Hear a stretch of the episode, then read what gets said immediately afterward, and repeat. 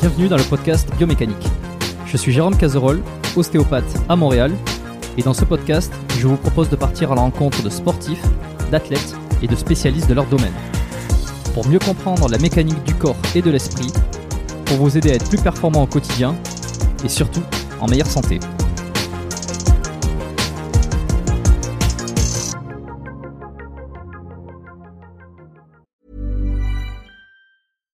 Sandra, and I'm just the professional your small business was looking for. But you didn't hire me because you didn't use LinkedIn jobs. LinkedIn has professionals you can't find anywhere else, including those who aren't actively looking for a new job but might be open to the perfect role, like me. In a given month, over 70% of LinkedIn users don't visit other leading job sites. So if you're not looking on LinkedIn, you'll miss out on great candidates like Sandra. Start hiring professionals like a professional. Post your free job on linkedin.com/people today. Avant de démarrer l'épisode, j'ai une excellente nouvelle à vous annoncer. Ça avait été un carton la première fois. J'avais reçu énormément de messages de remerciements. Ils m'avaient fait confiance. Ils ont eu raison. Et moi aussi. Et du coup, on a décidé de réitérer notre collaboration. Alors, vous l'avez compris, Unae est de retour sur le podcast. Et grâce aux nombreuses commandes de la dernière fois, ben, je vous ai encore négocié une super réduction. Et cette semaine, vous avez droit à 15% de réduction sur toute la boutique Unae avec le code biomécanique 15. Et c'est encore une fois de l'inédit. Alors, pour ceux qui étaient complètement passés à côté la dernière fois, Unae, c'est la marque de compléments alimentaires de Julien Vénesson qui fait l'unanimité dans le paysage français actuel dans le domaine de la santé et de la longévité. Ce sont des compléments d'ultra qualité avec des ingrédients de la plus haute pureté et qui sont issus de l'agriculture biologique. Ils ont une charte qualité incroyable et tout est vérifiable sur le site internet. Alors l'été arrive, il est temps de faire le plein de compléments et si vous voulez être au top de votre santé avec les meilleurs produits du marché, eh ben c'est l'occasion rêvée pour le faire. Je vous recommande à titre personnel les oméga 3 en bouteille qui sont considérés comme les plus quali actuellement sur le marché. Si vous voulez améliorer l'aspect de votre peau, la santé de vos articulations et de vos muscles, il y a aussi le collagène éthique qui est issu de poissons sauvages et d'ailleurs qui est en passe de devenir un best-seller chez eux. Euh, Je vous recommande aussi le magnésium Omnimag, hyper important pour le sommeil et la récupération nerveuse et musculaire. Vous avez aussi la vitamine D3 qui avait été un carton la dernière fois et qui est considéré comme beaucoup comme le complément à absolument avoir euh, et qui a un rôle dans quasi toutes les sphères de votre corps. Et puis ils ont aussi plein de nouveautés. Il y a le multivitamine spécial ménopause, il y a le sommeil serein qui est une version améliorée de la mélatonine pour ceux qui ont du mal à bien dormir. Il y a aussi, euh, alors je les ai pas encore testés, mais ça a l'air d'être du lourd. C'est le biotique immunité et le biotique digestion pour booster votre système immunitaire et votre microbiote. Enfin bref, vous allez sur la boutique, vous regardez ce qu'ils proposent, vous vous régalez. C'est sur unae.fr, unae.fr. La dernière fois, vous avez été des centaines à passer commande. Vous avez créé des ruptures de stock sur certains produits. Alors cette fois, bah, traînez pas. Et en plus, je vous rappelle que vous avez 15% de réduction avec le code biomécanique 15. Ils ne font quasi jamais des réductions aussi importantes vu la qualité de leurs produits. Alors c'est le moment d'en profiter. La promotion, c'est cette semaine uniquement. Ça se termine ce dimanche, le 12 mai. Alors profitez-en un max et faites-moi vos retours. Et maintenant, place à l'épisode. Bonjour à tous et bienvenue sur le podcast Biomécanique. Euh, je suis avec. Bonjour euh, Jérôme. Bonjour, euh, bonjour blouson au sommet. Euh, blouson de ton prénom et au sommet de ton nom. Certains me demandent, mais c'est ton vrai prénom, Blouson? Bah non, les gars, quand même. attends, attends j'ai fait, j'ai fait l'erreur déjà de penser que, euh, que Jean Honche était le vrai prénom de Jean Honche le musclé. Il m'a, Et dit non. que non. Et en fait, c'est vrai que euh, par réflexe, à force de le voir comme ça, Jean Honche le musclé sur les réseaux, j'ai, fini par penser que Jean Honche était son vrai prénom. Mais effectivement, il y a, il y a quelques semaines, en plus, Rudy, Rudy Koya, que j'avais reçu sur le podcast, l'avait appelé par son vrai prénom. Et, euh, et ensuite, Mhm. quand on a mentionné, il y a des gens qui ont mis en, en commentaire son vrai prénom, et j'ai fait oui, c'est vrai, en fait, ça- je le savais. Mais euh, pour le coup, blouson. C'est Stéphane, c'est ça? Ouais, c'est ça. Ouais. Bon, blouson, je pense pas que. euh, je pense pas être assez habitué pour penser que c'est ton vrai prénom. Et figure-toi, c'était une de mes premières questions en plus. C'est- Ta question, c'est pourquoi Blouson ou quel est mon vrai prénom? Alors, déjà, on va commencer. Je vais, on va y revenir après. Euh, donc, bon, ben, bonjour à tous. Euh, voilà, c'était une introduction un petit peu, un petit peu freestyle. Euh, bienvenue sur le podcast. On est lundi. Je vous accueille ici avec Blouson au sommet, qui est mon invité d'aujourd'hui. Je vais te laisser Bonjour te présenter brièvement pour ceux qui ne te connaissent pas et qui se disent mais que- quel est le, quelle est cette personne qui a un, un pseudonyme pareil? D'accord. Bah, je te remercie. Bonjour à tous, du coup. Et euh, alors moi, euh, maintenant, je me présente d'une manière assez chaotique, je trouve. Donc, je suis désolé, comme tu as dit, notre intro, elle est un peu chaotique. Je crois que je suis vecteur de, de bordel. Euh, parce que je, je, fais plein de trucs. voilà. Donc, euh, à l'heure actuelle, je suis youtubeur. Euh, et ma, ma thématique principale, on va dire, c'est l'humour. Je, je, cherche à faire rire avec mes vidéos, c'est mon but. Mais en fait, au fond, ce, qui, ce qui se trouve dans mes vidéos, euh, souvent, c'est de l'inspiration, c'est de l'envie de, de, vivre ses rêves, de l'envie de croire euh, à son potentiel, de l'envie de, réaliser ce, qui paraissait peut-être impossible.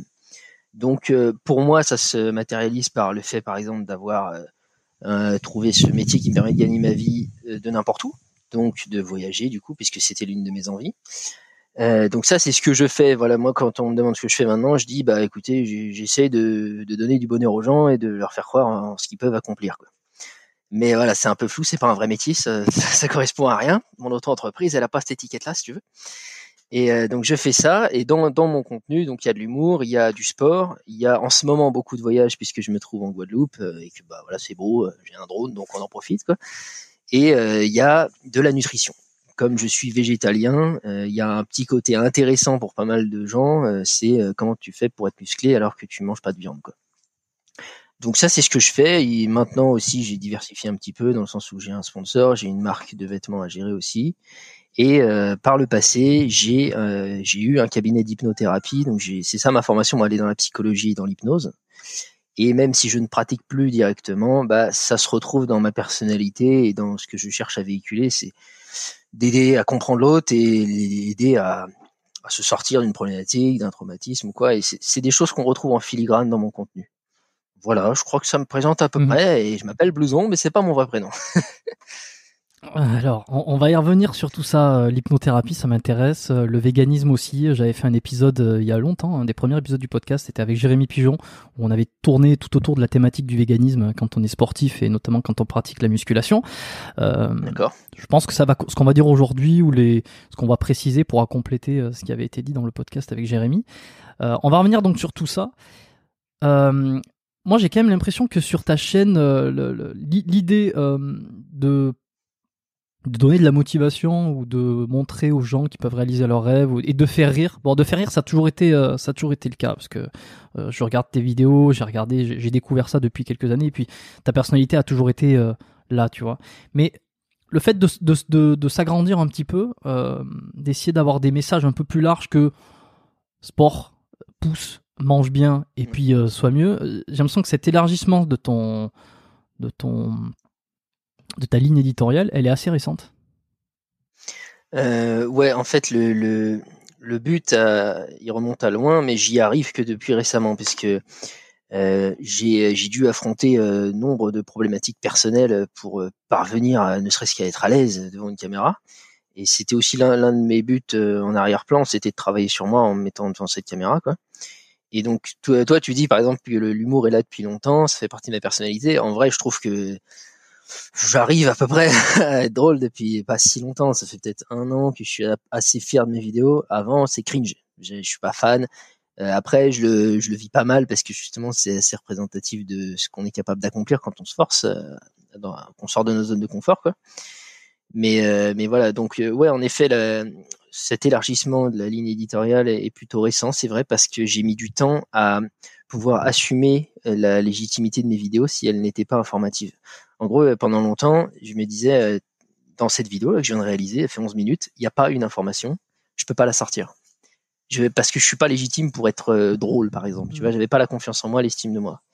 Donc, je m'obligeais à rester dans l'informatif pour avoir une espèce d'excuse, mais très rapidement, sentait bien que moi, mon but, c'était de faire marrer. J'en avais plus grand chose à faire de parler de l'anatomie, par exemple, ou de la, théorie de la musculation, parce que je suis très pragmatique, je réfléchis simplement, je me dis, on l'a déjà vu, on l'a déjà fait, tout le monde le fait très bien, Rudy Koya explique bien mieux que moi, pourquoi je vais me répéter Il y a tellement de chaînes de fitness qui disent la même chose, pour moi ça sert à rien. Par contre, l'humour, ça c'est propre à soi. D'autres gens ont fait de l'humour, mais pas le mien, pas comme je le fais, etc. Donc ouais, c'est récent parce que j'ai eu du mal en fait à, m'y mettre. Euh, et, c'est ce qui se dégage le plus de ta chaîne, je trouve. Hein, c'est ta personnalité euh, aussi. Euh, et Mais je comprends ce que tu veux dire dans le fait de de de, de, pas de pas te sentir légitime. Après, c'est peut-être aussi en fonction de comment tu as démarré la chaîne, en voulant peut-être donner des conseils. Et au bout d'un moment, tu finis par t'enfermer dans ce délire de si j'apporte pas euh, un conseil euh, qui, qui, a, qui a trait au développement du, du corps, euh, les gens vont se dire mais pourquoi je regarderais ça? Et, euh, et en fait, tu te rends compte que ta personnalité est allée au-delà. on va, on va, on en reviendra sur ça. Il faut quand même que je te pose la question, hein, c'est sûr. Pourquoi blouson au sommet? D'abord. Alors, je suis navré, je vais devoir te décevoir aujourd'hui parce que euh, il y a très longtemps, j'ai dit sur le ton de la blague que je révélerais ça lorsque j'aurais un million d'abonnés. Quand j'ai dit ça, je devais en avoir 1500, tu vois, donc c'était un peu pour rire. Sauf qu'aujourd'hui, j'ai de gros objectifs, de bonnes ambitions, j'y crois et je pense que j'y arriverai. Et bah, je fais perdurer la vanne, donc je révélerai pourquoi euh, ce pseudo quand j'aurai un million d'abonnés. Et sachant que j'ai une belle idée pour ça, j'ai limite un court métrage en fait de révélation euh, en tête, quoi, un truc qui mêle euh, de l'émotion et de l'humour aussi, un truc qui durerait entre 10 et 20 minutes, un vrai court métrage. J'imagine que quand j'aurai un million d'abonnés, j'aurai des plus gros moyens, c'est souvent corrélé. Et donc, bah, je pourrais payer une bonne équipe de production et, réaliser un truc vraiment sympa. Donc, je garde ça pour moi. ok. Est-ce que euh, tu sais, moi, je suis du genre à insister un petit peu. Est-ce qu'il euh, y a moyen d'avoir un indice ou pas du tout euh, Alors, le blouson et le haut sommet n'ont rien à voir. C'est-à-dire que on m'appelait déjà blouson avant. Voilà. je t'en dirai pas plus. très bien, très bien. Non, c'est bon, c'est bon, c'est bon. On prend, on prend. Euh, au compte c'est toujours ça. ton vrai prénom? Je sais que dans une récente vidéo, tu as dit que euh, tu le révélerais peut-être au cours d'un projet futur comme ça, mais. Euh, euh, je sais plus si j'ai dit ça. T'es sûr? Je parlais peut-être du fait de révéler de pourquoi Blouson, mais non, mon vrai prénom, en fait, ah, tu peux le trouver très facilement. Ouais, tu peux le trouver facilement, bah, vu que j'ai, je vends, j'ai une marque de vêtements. Bah, si tu vas sur le site de ma marque, tu peux voir dans les conditions de vente qu'il y a mon vrai prénom. Mais je peux te dire, je m'appelle Sylvain. Sylvain, d'accord. Bon, ben. Voilà. Bonjour à tous et puis bonjour Sylvain, bienvenue sur le podcast. Parfait. J'ai souvent des, des, réactions assez cocasses quand je dis mon prénom. Euh, quand euh, tu rencontres des gens en vrai, tu sais, euh, genre tu vas sur un salon du fitness ou quoi, enfin quand on, quand il y avait encore des salons, et les gens te demandent, tu vois, ils me disent, mais du coup c'est quoi ton vrai prénom? Je leur dis, et à chaque fois c'est genre, y a, ils émettent un jugement de valeur, tu sais, genre, ah ouais, ok, bon, pas mal. Ou ah, je suis déçu. ah, excuse-moi. oui, genre, genre je, je, je, vois le truc. C'est c'est assez drôle, ouais. Ouais, ils se sentent obligés de d'apporter une, une, note euh, à l'information. Ouais, et puis de faire de faire un commentaire et, de faire un commentaire. J'ai essayé de m'en abstenir, mais euh, je vois le truc. Euh, Parfait. Est-ce que tu te souviens de ta première séance de sport? La première fois que tu es rentré dans une salle de sport, c'est la, la, révélation. Alors, je me souviens pas exactement de la première, mais je me souviens d'à peu près peut-être la cinquième, hein, je sais plus, mais le, je me souviens des débuts, quoi. Euh, donc c'était dans une salle euh, tout près de chez moi. J'avais, je crois même pas encore le permis, donc j'y allais à pied. Donc euh, j'étais genre peut-être au lycée, je crois. Et j'étais avec mon, mon, meilleur ami de l'époque. et ouais, on, on, venait là pour avoir les abdos et faire un peu de bras, quoi, tu vois. C'était quelle région de la France? J'étais dans le 91, dans l'Essonne. Ok, région parisienne. Proche de Paris, si tu veux. Ouais, voilà, région parisienne, à 30 minutes de Paris, quoi. Et donc on, on venait et euh, la salle était nulle à, chier. Excuse-moi pour, je sais pas si on peut dire des gros mots dans, ton podcast. Je peux dire. Si si si, si vas-y, tu peux. D'accord. Et euh, et il y avait le patron de la salle d'ailleurs était très très bizarre. Il était un peu malsain. Il se sentait obligé de venir nous parler, de nous tenir la jambe pendant une heure et demie, faire des blagues. Mais c'était lourd et tout. C'était très bizarre. J'étais vraiment pas ravi d'aller à cette salle euh, à cause de ça. Et on, on, on a fait de la muscu là-bas peut-être six mois. Et à chaque fois qu'on sortait d'une séance, on avait l'impression de bien travailler, on allait au McDo ou s'acheter une Monster bien sucrée euh, pour euh, niquer nos efforts. Donc j'ai pas progressé en fait. Les débuts de la muscu, c'était ça pour moi. Ouais, bon, aucune connaissance sur la nuit. Enfin, puisque si tu es au lycée, t'avais avais quoi, 16-17 ouais, Je, je t'avoue, je sais plus exactement. Je dirais plutôt 18 ans, il me semble. Hmm. Et ouais, j'avais aucune connaissance. J'avais, j'étais motivé par la la vision de Lazar Angelov euh, sur euh, internet quoi qui avait euh, des abdos incroyables et, et puis j'avais aussi j'étais j'étais là par euh, par insécurité quoi parce que j'étais dans un lycée euh, dans une zone assez relou on va dire et euh, je me faisais souvent menacer raqueter machin et tout. Mais j'avais une grosse insécurité sur ma faculté à me défendre donc j'avais envie d'être un peu plus imposant quoi. Même si aujourd'hui on sait bien que ça change pas ta faculté de bagarre hein, d'avoir des gros muscles. Mais disons que ça ça m'a donné un peu confiance en moi d'être un peu plus big et puis bah après quand tu dégages plus d'assurance forcément on t'embête moins quoi. Et donc, ouais, c'est, du coup, c'était absolument au lycée, puisque c'était ça la raison, le, point de départ. Et euh, ça a été la motivation de Thibaut InShape, hein, si je me trompe pas. Euh, au départ, il, il, euh, il, voulait justement, il a commencé la musculation pour essayer de, de se renforcer parce qu'il avait eu euh, une expérience passée assez douloureuse sur une agression, je crois. Euh, ouais, c'est ça, il me semblait bien. Mais ça, ça, ça, dissuade, hein. ça peut dissuader un petit peu quand on est un peu plus balèze. Quand En fait, c'est vrai que ça va ensemble, quoi. Le fait d'être chétif, souvent, c'est on n'est on est pas, je veux dire, on n'a pas une attitude de, de gangster non plus. Euh...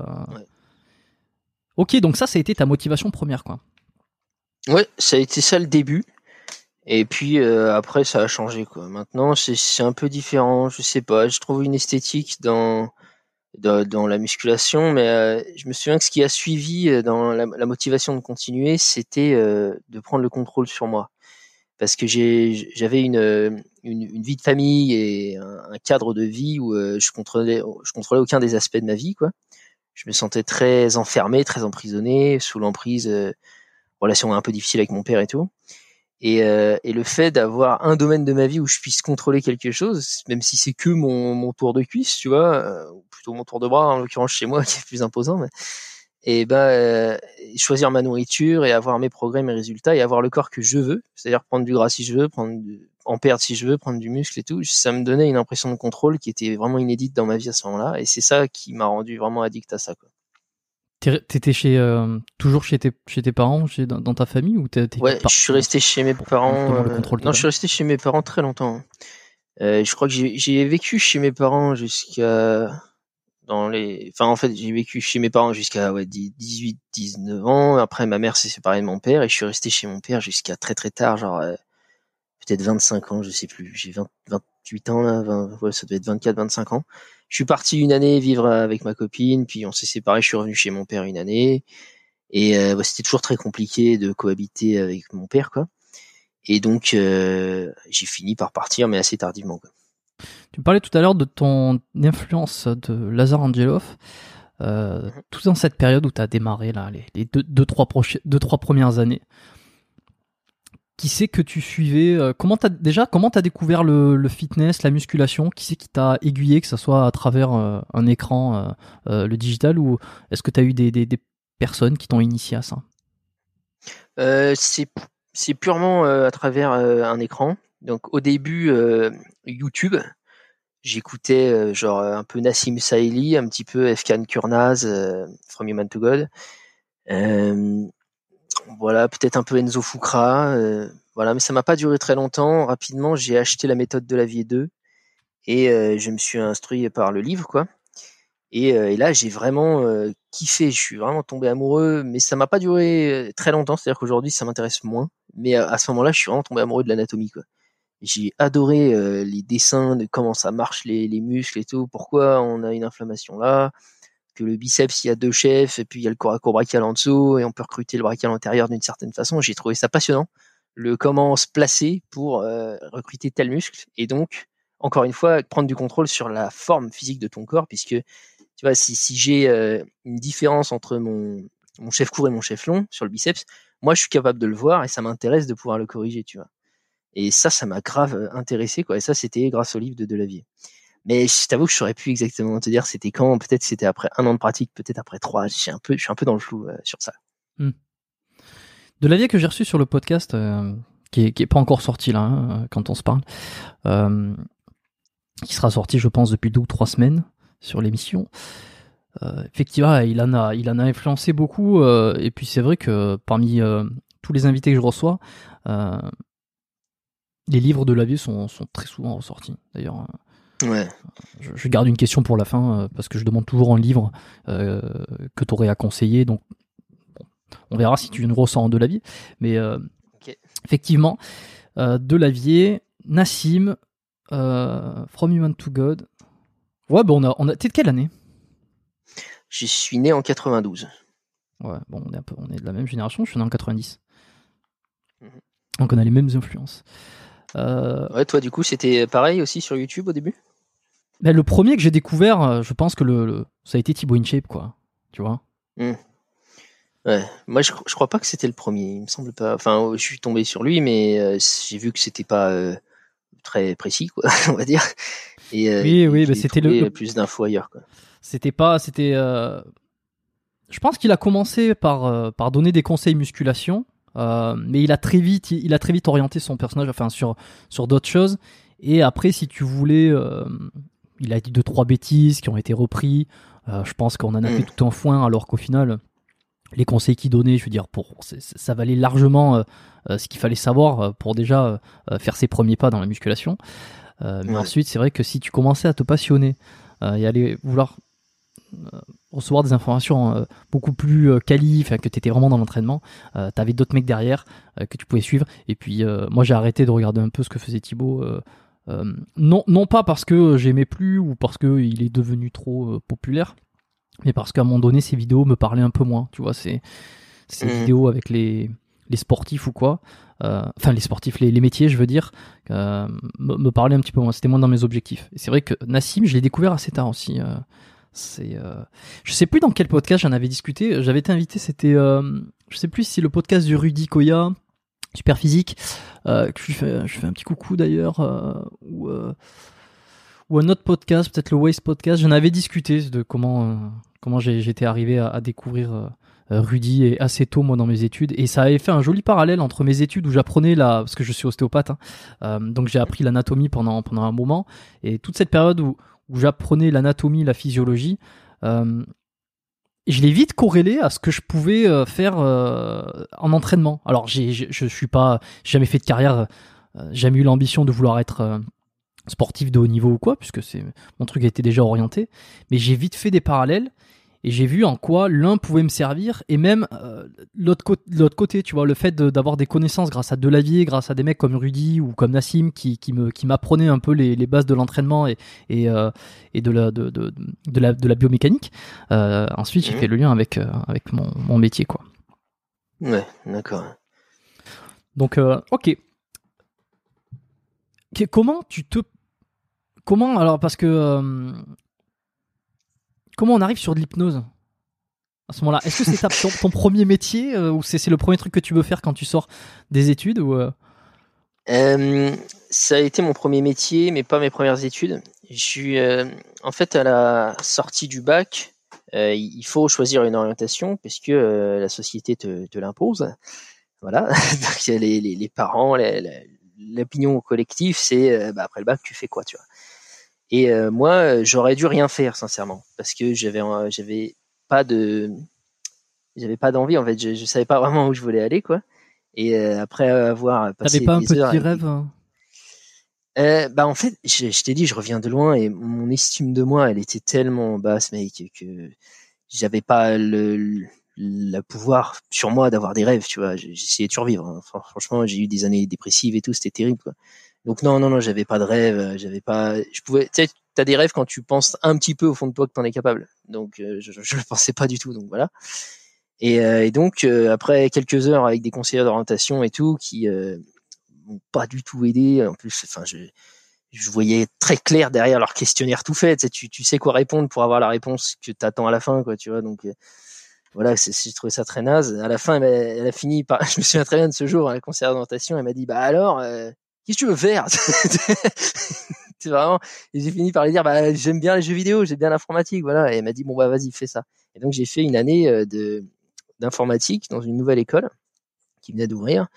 Et euh, dans cette école, il y avait trois cursus et euh, je me suis retrouvé à faire les trois cursus. Enfin, j'ai pris le premier sur le premier mois, j'ai dit ça me plaît pas, j'ai switché, puis ça me plaisait pas, j'ai switché. Et ensuite, j'ai dit non mais en fait, j'adore l'informatique, j'aime bien et tout, mais euh, je veux pas que ce soit mon métier. Je manquais terriblement de contact humain et tout. Et, euh, c'est là que je me suis dit mais en fait moi je suis timide, maladif, j'ai eu des dépressions terribles et tout, des moments noirs, et on m'a pas aidé. Euh, pas que je m'en plaigne, hein, si on m'a pas aidé, c'est parce que je l'ai pas demandé aussi, tu vois. Euh, j'étais très justement secret, j'ai gardé les choses pour moi. Et, je me dis, mais j'ai grave envie en fait de venir en aide au mec qui a 16 ans aujourd'hui et qui est dans le noir et qui ne sait pas comment s'en sortir. Et donc je me suis dit, bah, je vais incarner ce qui m'a manqué moi, donc j'ai voulu aider. Ensuite, il y a plein de manières d'aider, il y a plein de thérapies, il y a plein de types de métiers qui aident. Et, et l'hypnose m'a juste séduit par son, son côté ludique, fun, un peu impressionnant aussi, même si une fois que tu l'apprends, tu te rends compte que c'est pas magique, que c'est, ça s'explique aussi. Euh, et voilà, tout simplement que j'avais j'avais plein de manières d'aider. Je me suis dit ça c'est bien. Sauf que là encore, j'avais pas euh, la confiance en moi pour euh, me lancer directement dans ça, parce que c'est c'est un exercice assez particulier de dire à quelqu'un voilà je vais t'hypnotiser, euh, toi et tout, on va discuter. Tu vois, c'est ça demande un petit peu d'assurance que je n'avais pas. Ouais, oui c'est vrai qu'aujourd'hui c'est c'est différent. Et donc je me suis dit bah on va faire psycho pour euh, temporiser, que je me développe un peu. Je sentais que j'avais besoin de maturer et tout. Et en même temps que je faisais psycho, pendant les différentes vacances que t'offrent euh, les cursus classiques de faculté, euh, je faisais des formations professionnelles de d'hypnothérapie quoi à l'école qui s'appelle l'Arche. Et, voilà, j'enchaînais comme ça. Et pendant les trois années de psycho, j'ai vraiment pris en, maturité et je, je, me suis rendu compte que le système éducatif avait des gros problèmes, quoi, puisque la, faculté de psycho, par exemple, est extrêmement mal, fait, mal faite, pardon, dans le sens où, euh, tu vois, les, titres en France, ils sont réglementés au niveau de la durée. Une licence, c'est 3 ans, un master, c'est 5 ans, tu vois. Et euh, sincèrement, moi, j'ai pas honte de dire que la licence de psychologie, euh, il n'y a pas besoin de 3 ans pour la maîtriser. Ils, ils, nous, ils nous remplissent le cursus de choses dont on, qui nous intéressent pas, genre j'ai appris de la phonologie, je sais comment ça s'appelle les, les, coins des lèvres et tout, euh, parce qu'ils mêlent les, les futurs, euh, euh, comment on appelle ça, les mecs qui font la, qui travaillent sur l'oral et tout, enfin je sais plus, les orthophonistes. Voilà.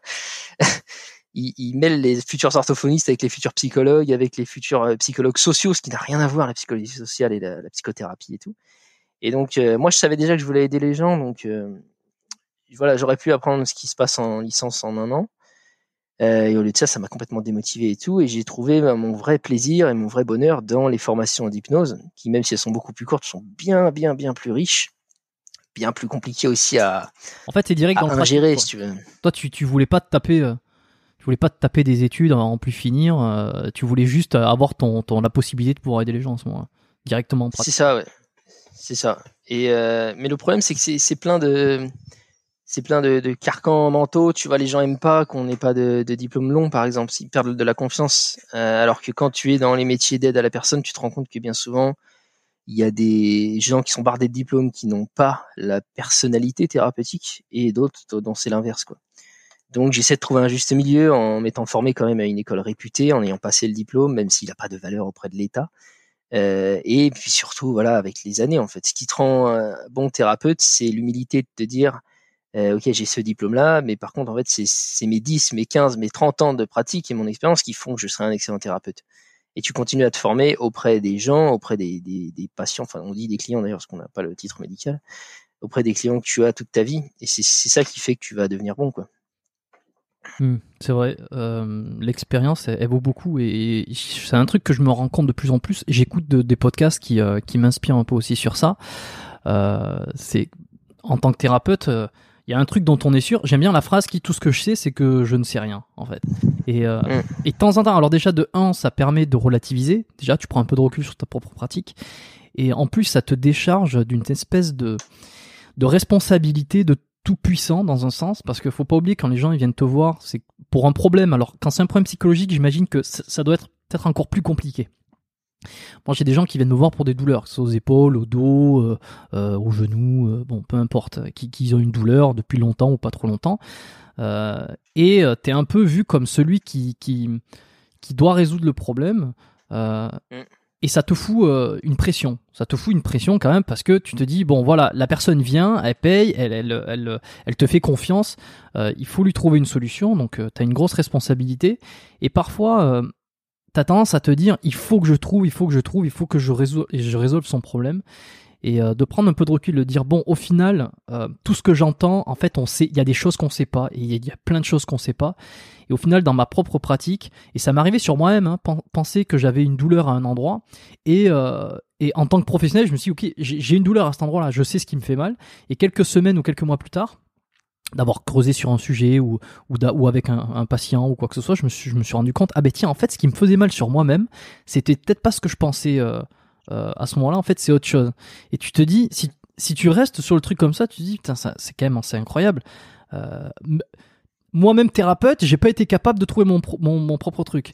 Et si juste tu te laisses un peu de, d'espace, de, repos mental, tu te dis, euh, en fait, tout ce que je sais, c'est que je ne sais pas, et c'est que euh, ça sera toujours, tu pourras toujours mieux faire, tu pourras toujours être meilleur. Il faut pas se foutre une pression non plus euh, phénoménale.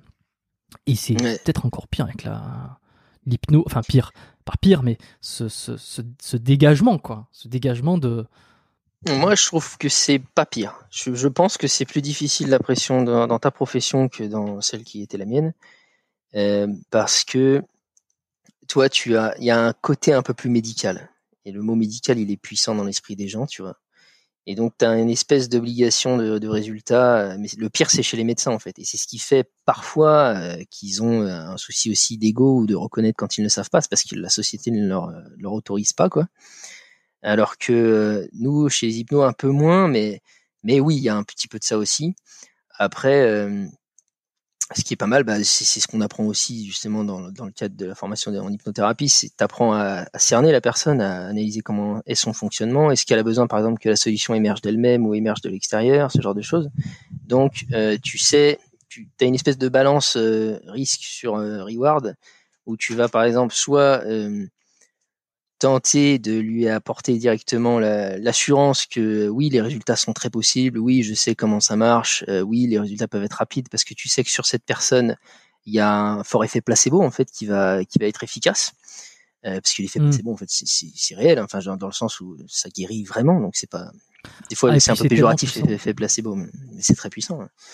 Euh, soit tu vas voir qu'en fait il y a un trop gros risque sur le, le fait de tenter entre guillemets le bluff de, de montrer que tu es sûr de toi et que tu vas pouvoir résoudre son problème euh, si ça marche pas tu vois. Donc euh, c'est un placement la, la, personne mmh. qui a entre guillemets créé l'hypnose ericksonienne que moi je pratique c'est Milton Erickson. Et lui il est dit que par certains, il est dit que c'était un connard fini, par d'autres que c'est une crème, euh, un vrai petit ange et tout, parce qu'en fait, il était jamais la même personne selon les besoins de la séance, du moment, de la personne, tu vois. Et donc, c'est l'intérêt de ce métier-là, c'est qu'on va justement adapter notre stratégie pour euh, bah, éviter le problème dont tu parles là, qui est au final de se foutre une pression. Quoi. On va se placer toujours de la meilleure façon possible pour le résultat. Bien sûr. Et d'ailleurs, c'est la difficulté que, c'est très clair. Hein, c'est très clair. Et moi, c'est la difficulté que j'ai, euh, c'est euh, de, de, de, rester à ma place, de rester euh, le plus humble possible et le plus détaché, comme je disais, et en même temps avoir, et, et ça, je pense que c'est la pratique qui te l'apporte, avoir cette confiance et cette, cette, cette capacité à regarder la personne dans ses yeux, à lui dire. Euh, voilà, je pense que c'est ça, à mon avis. Je, je suis, je, je suis 99% sûr que le problème est là, et on va faire ça, on va faire ça, et ça va te soulager. Et, et c'est difficile de rester à sa place, d'être modeste et en même temps d'être sûr de soi. C'est toute une balance en sachant que si tu es trop modeste, tu passes pour quelqu'un qui n'a pas assez confiance et du coup la personne va le voir et va remettre en cause ce que tu lui fais et, et, et alors l'effet placebo va jouer en sa défaveur. Et au contraire, si tu es très confiant, et c'est pour ça que on le voit hein, sur que ce soit les thérapeutes, les certains entrepreneurs ou, euh, ou des grands orateurs qui ont une confiance en eux qui est, euh, qui est extraordinaire et euh, qui peut-être d'un point de vue euh, théorique et, euh, absolu, euh, n'ont pas raison ou ne savent pas forcément, mais leur façon de communiquer cette confiance, ça, ça, hypnotise, le truc. La personne est tellement, a tellement confiance que tu, lui dis, le problème est là, on fait ça, ça va aller mieux. Même si c'est pas vrai, d'un point de vue factuel, eh ben ça va aller mieux parce que tu l'as transmis la confiance du, résultat. Oui, c'est ça, mais en plus, là, toi, tu parles de grands orateurs, du coup, qui s'adressent à un public large, donc ils n'ont pas l'opportunité de s'adapter, parce qu'ils ont en face d'eux des gens très visuels, des gens très kinesthésiques, des gens en référence interne, des gens en référence externe. Euh, c'est des, métaprogrammes en PNL, en gros, mais c'est plein de fonctionnements différents, quoi. Ils peuvent pas s'adapter, donc ils visent large. Mais euh, en séance, euh, avec une seule personne, tu as l'opportunité d'analyser comment elle fonctionne et d'adapter justement, comme je te disais, et donc de, dégager peut-être une très grande assurance, si tu en es capable, bien sûr. Hein. Moi, je l'étais pas, par exemple, à l'époque, tu vois, euh, pour en fait avoir ton résultat plus rapidement et parce que tu sais que ça va marcher avec elle, de lui témoigner que que ça va être rapide, que ça va être facile, que c'est ça la solution et tout. Et alors que d'autres non quoi. Donc ça c'est l'avantage qu'on a nous dans notre profession, c'est qu'on peut en plus se permettre d'adapter. On n'est pas obligé d'être toujours mm. sûr de nous ou toujours pas sûr de nous. On peut l'adapter quoi.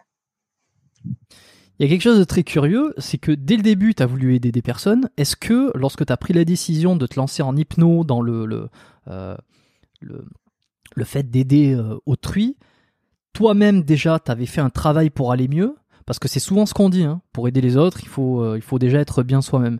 Et comme tu as eu, comme on a l'impression que, tu as eu des petits soucis de, de confiance ou de, voilà, tu étais renfermé comme tu l'as dit, est-ce que tu avais fait ce travail sur toi avant? D'aider les autres ou justement tu te disais je vais, je vais essayer d'aider les autres et ça va m'aider moi J'ai les deux, les deux. Donc euh, j'ai fait un premier travail sur moi parce que j'étais euh, dans un piteux état, on va dire. Donc je pouvais pas me permettre non plus, tu vois, de. Par exemple, j'avais aucune empathie. J'étais tellement euh, blindé parce que j'avais trop souffert que j'avais zéro empathie. Donc ça posait des petites problématiques. Est-ce que, est-ce que ça c'était dû à tes c'était dû à tes agressions que tu avais au lycée? Euh, Non, c'était plutôt dû à euh, une rupture amoureuse très difficile, euh, une trahison de la part de mon meilleur ami et un terrain glissant de toute façon depuis l'enfance en fait. Parce que comme je t'ai dit, j'avais une relation un peu complexe avec mon père, pour faire simple. J'ai pas envie de le jeter sous le bus, tu vois. Aujourd'hui, je m'entends très bien avec lui et tout, mais le fait est que c'était compliqué. Et donc, ça avait créé cette espèce de personnage que j'étais complètement fermé, noir. Vraiment, je, je, manquais complètement d'empathie et tout. Ce qui fait que je pouvais euh, avoir face à moi une personne qui me raconte qu'elle a perdu ses deux enfants et ne ressentir absolument rien, tu vois. Et euh, ça, posait un problème euh, quand même. pour, bah, voilà, pour ne serait-ce que par synchronisation avec la, la personne. c'est pas à toi non plus de pleurer avec elle quand elle est pas bien, mais qu'elle se sente entendue et comprise, tu vois. C'est important aussi, quoi donc ça, j'en étais pas capable. Donc ouais, j'ai eu un travail sur moi avec euh, de l'auto-hypnose. J'ai fait d'abord des stages d'auto-hypnose. Et ensuite, c'est le plus gros, en fait, a été pendant mes formations d'hypnose où euh, on travaille forcément en tant euh, que praticien, puis en tant que sujet des fois. Tu vois, on tourne, des fois on est observateur, des fois on est sujet, des fois on est opérateur. Quoi. Mmh. Et donc là, ça m'a aussi beaucoup apporté. Et puis après, c'est juste euh, un peu le temps aussi qui a fait, puisque comme je t'ai dit, j'ai pas ouvert mon cabinet tout de suite. Euh, j'ai fait des formations sur trois ans, le temps de temporiser et tout. Donc là, c'est juste bah, la vie qui m'a un peu lâché la grappe. quoi. J'ai arrêté d'être triste pour cette rupture et cette trahison et tout. Je suis passé à autre chose. J'ai pardonné. J'ai compris aussi mes torts dans, dans, les, dans les choses. quoi. Le temps, tu vois, a fait ces choses. Donc ça, ça m'a permis d'aller assez bien pour ouvrir mon cabinet. Et euh, ensuite, j'avais conscience que j'étais de toute façon pas totalement prêt, mais que c'est c'est en faisant qu'on apprend que c'est la, vie qui t'apprend et que la plus grande des, formations en fait c'était avec les personnes que j'allais la voir. Euh, je, savais juste que j'étais plus dans un état d'esprit où j'allais euh, les mettre en danger les gens tu vois ils étaient en sécurité avec moi j'avais les épaules pour leur offrir une séance qui n'est pas dangereuse qui est sécure qui est bien et tout euh, et je savais qu'ensuite moi j'allais continuer à aller de mieux en mieux grâce aussi à ce travail qu'on fait quoi parce qu'on on, s'arrête jamais de se former et d'apprendre quoi. Toujours dans le 91, quand tu as voulu t'installer? C'était dans le 94, puisque euh, j'ai lancé mon cabinet. Alors, je sais plus si c'est vraiment en corrélation avec le fait que je suis allé habiter avec ma copine de l'époque, ou si j'ai juste lancé un cabinet dans le 94 parce que c'était accessible. Mais bon, en gros, c'était à, 30 minutes de chez moi dans le 91, quoi. Donc, je pouvais y aller d'un coup de voiture. Hmm. Et puis ensuite, j'ai ouais, habité là-bas, vraiment tout près de mon cabinet. Qu'est-ce que ça t'a apporté, toi, concrètement, l'hypnose? Euh, Hmm, à, moi en tant que... À quel moment tu as senti des changements, toi, psychologiques? Donc, à moi en tant que sujet ou à, moi en tant que praticien? Ouais, ouais d'abord, ouais, en, tant que sujet, toi, euh, le fait de faire tous ces stages et, de, de le vivre de toi-même, comment ça t'a concrètement aidé à te sortir de la situation dans laquelle tu étais? Bah, le, le, plus gros truc que j'en ai tiré, euh, c'est juste la prise de conscience qu'on a le pouvoir sur nous. Donc, globalement, en fait, ça, m'a fait me dire que même s'il y a des choses qui vont pas, je sais que j'ai le pouvoir de changer et tout. Et euh, j'ai compris en fait la puissance euh, qu'on a euh, là-haut, quoi, dans l'inconscient. Et si on apprend à servir notre cerveau convenablement, chose qu'on nous apprend pas à l'école malheureusement, et eh ben on a vraiment un très très grand pouvoir sur nous. Donc ça m'a appris ce, ce postulat-là en fait, qui une fois que tu l'as en toi, change toute ta manière de voir la vie, quoi. Et après concrètement, ce que ça a changé, quand j'ai travaillé spécifiquement sur des thématiques en moi de développement personnel, bah, j'ai été moins timide, j'ai arrêté de transpirer quand je, lève la main en classe, j'ai osé un peu plus m'adresser à un inconnu, tu vois, des choses comme ça. J'ai gagné en confiance en moi progressivement, mais ça a été relativement lent puisque j'avais du mal à, à me mettre au travail, c'est-à-dire que j'ai appris l'auto-hypnose, mais je pratiquais de temps en temps, pas énormément souvent, parce que je pense que j'avais euh, une espèce de, enfin, un manque d'envie de, de, travailler sur moi parce que j'ai pas l'impression de le mériter. Tu vois ce que je veux dire? J'avais pas envie de m'améliorer parce que j'avais pas assez d'amour pour moi, quoi. Tu vois? Il faut d'abord s'aimer énormément pour euh, avoir envie de s'améliorer, quoi. Mmh. Et ça, je l'avais pas, quoi. Pour toi, quelle est le, la, la, place avec la pratique? Euh, Moi, je suis un fervent défenseur de la mise en pratique, la, la mise à exécution, l'action. Euh, je pense que, euh, évidemment, le travail sur soi interne est, est très important aussi. Euh, mais je crois fermement que le fait de faire, ça surpasse tout. Ah, c'est sûr. Mais bon, après, ça dépend les domaines. Hein. Et toi, qu'est-ce que tu penses de la place de, de faire par rapport à l'introspection. Parce que je trouve que c'est c'est trop facile enfin c'est pas trop facile mais c'est euh, c'est un peu la voie je vais m'introspecter à fond. Et en fait si tu veux ça demande pas trop de, de, mise en danger ni de, de sortie de confort hein, mm-hmm. on pourrait dire. Euh, alors que le passage à l'action euh, le passage à l'action bon ben les résultats sont concrets. Je trouve qu'il y a vraiment quelque chose qui se fait. Les deux, les deux sont vraiment à mettre en parallèle, hein, mais toi, comment tu situes l'un et l'autre? Je suis euh, entièrement d'accord avec toi, moi. C'est-à-dire que même aujourd'hui, euh, si on, on, des fois on me dit, euh, eh, tu t'en es bien sorti, toi, tu veux pas me faire des séances d'hypnose, euh, je suis super timide et tout. Souvent, je réponds, ouais, je peux sûrement t'aider et tout. Il y a, y a moyen que ça te fasse avancer sur des problématiques, surtout si ça remonte à loin. Tu vois, des fois, c'est un trauma de l'enfance qui fait que la personne a perdu de l'estime d'elle. On peut travailler dessus. Mais je lui dis, tu sais, si tu te forces à aller euh, une fois juste devenir tout rouge et transpirer devant une jolie femme que tu as peur d'aborder, et tu t'en fiches des conséquences et tu seras ridicule, tu verras, et eh ben ce sera 150 euh, 000 fois plus formateur cette petite euh, minute gênante que toutes les séances de thérapie qu'on fera, tu vois. Donc ouais, moi je suis aussi comme toi très fervent de l'action, je trouve que c'est beaucoup plus puissant en fait. Mais le, théorique, l'introspection, le, le, travail en préalable aide un petit peu à, à sublimer ce travail en pratique qui va prendre place après, quoi, lui, lui donne un peu plus de sens, quoi, et, euh, et se complète en fait. T'as essayé de te mettre en danger? Ah oui. à ces moments-là? Ah moi énormément en fait. Bah, c'est ça qui a été le. Ouais. Qu'est-ce que t'as fait concrètement euh? Euh, Alors j'ai j'ai souvent une anecdote qui revient. J'en ai déjà parlé sur ma chaîne. Qui c'est ça a l'air trois fois rien, mais pour moi ça a vraiment changé beaucoup de choses en fait. Euh, C'était euh, j'ai déjà fait quelques fois euh, à, quand j'étais vraiment très timide. Hein. C'est-à-dire que c'était horrible pour moi, quoi, de, de me mettre par exemple au milieu d'une scène où il y a du monde, tu vois, euh, sur la grande place de la Défense ou au milieu d'un supermarché, et euh, de taper mon meilleur rire démoniaque bruyant, tu vois. De, vraiment d'attirer, tout le monde me regarde et tout, et me dit mais qu'est-ce que c'est que ce débile, quoi. Et euh, j'ai fait ça quelques fois dans ma vie. Et mais attends, là tu parles de tout seul ou avec des amis? Euh, Les deux, les deux. Mais j'ai déjà fait ça tout seul aussi ça a été le plus formateur évidemment parce qu'il y a, il y a un côté euh, quand t'es avec un ami il y a un côté bon c'est private joke ça va et tout mais euh, quand t'es tout seul c'est vraiment bah tu passes pour un con en fait il hein, y a pas d'autre mot sauf qu'une fois que t'es passé pour un con et que tu vois que t'es toujours vivant c'est c'est comme quand tu vas voir sous le lit euh, c'est quand t'es petit et qu'en fait il y a pas de monstre tu vois t'as besoin d'aller voir pour voir qu'en fait t'es pas en danger quoi. Ok, c'est marrant ça. Et euh, la première fois que tu l'as fait tout seul, ou, même peut-être avec quelqu'un, que t'as rigolé très fort comme ça au milieu d'une place remplie de monde, Qu'est-ce que tu ressens? Ah, Tu transpires, t'as de la gêne et tout, t'es es tout rouge, mais il y, a un petit rire au fond de toi, t'es à côté, putain, je suis con. ça me faisait rire, quoi. J'avais déjà cet humour, cette autodérision, et j'avais vraiment besoin de forcer le truc euh, comme ça, quoi, pour, euh, pour arrêter de croire que je risque quelque chose, quoi. Et bon, ça, c'est l'anecdote marrante, tu vois, mais en termes de mise en danger euh, euh différentes, qui, qui ont au, final plus de sens, bah, tous les différents projets que j'ai fait sur ma chaîne YouTube, euh, quand j'ai fait ce que j'ai appelé le projet 30, qui était 30 vidéos en 30 jours, un truc classique que plein de youtubeurs font.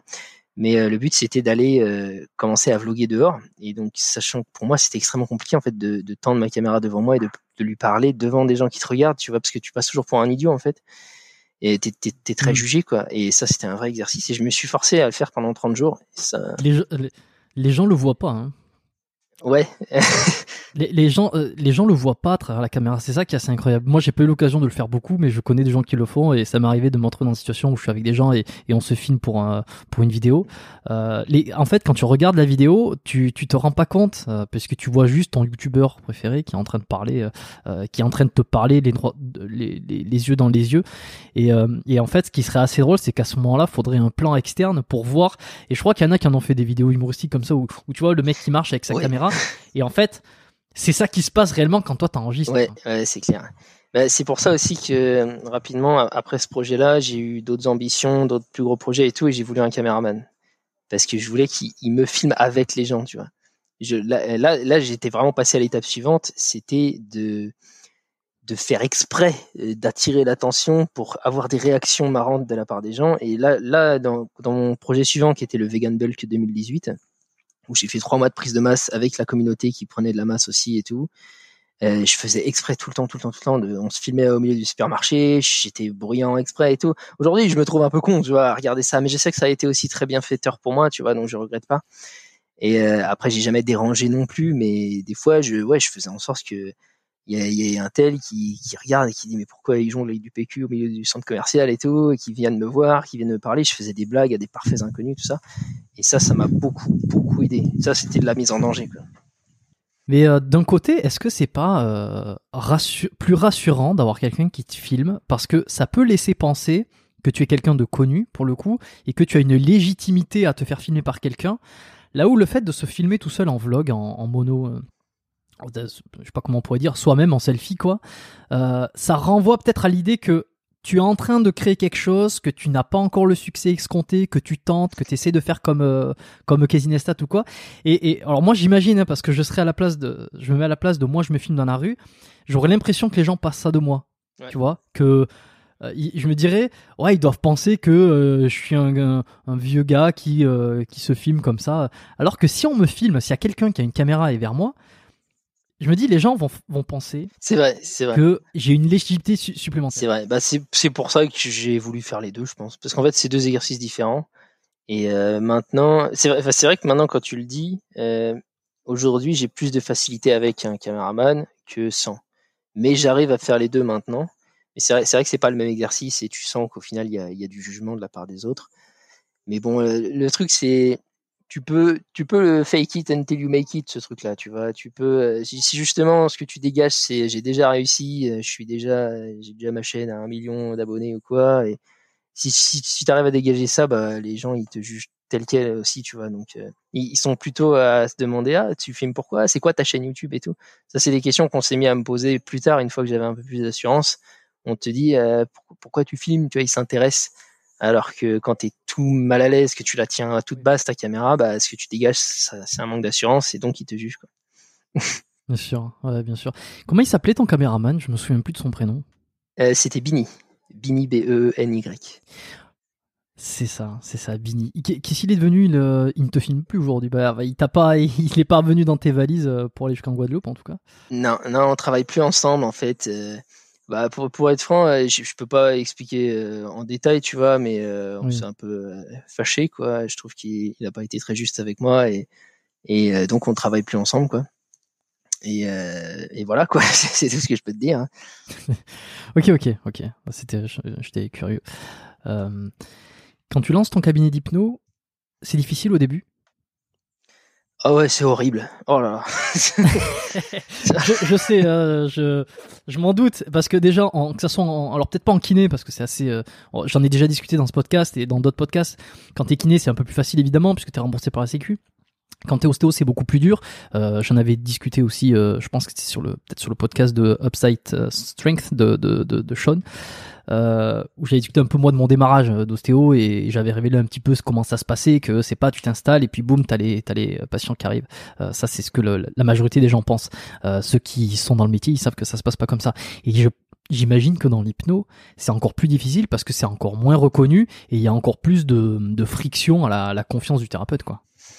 Ouais, bah en fait, euh, moi, je t'ai dit c'était horrible, mais je pense que c'est c'est vraiment quelque chose que je prends la responsabilité sur moi. Tu vois, c'est ma faute si c'était horrible aussi parce que j'ai euh, pu échanger avec des collègues hypno qui s'en sont super bien sortis et c'est parce qu'ils se sont donné les moyens. Tu vois.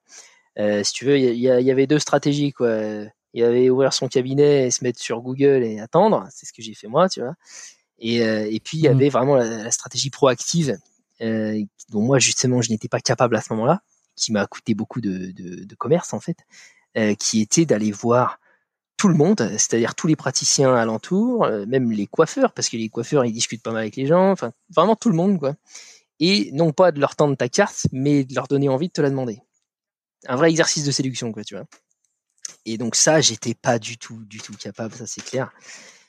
Parce que tu, tu t'avais pas confiance en toi, t'avais peur qu'on te juge, ou tu te voyais pas suffisamment euh, compétent pour pour faire de l'hypnose? Euh, les, les, deux, franchement. Hein.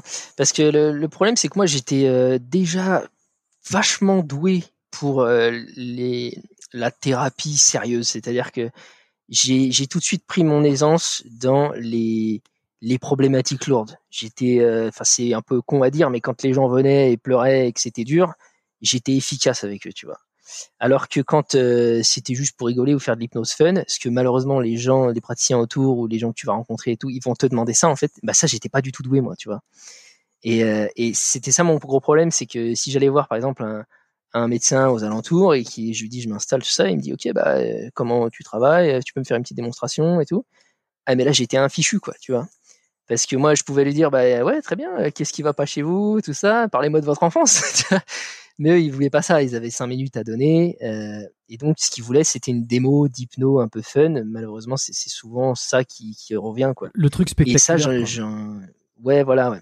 Et ça, je m'en sentais pas trop capable.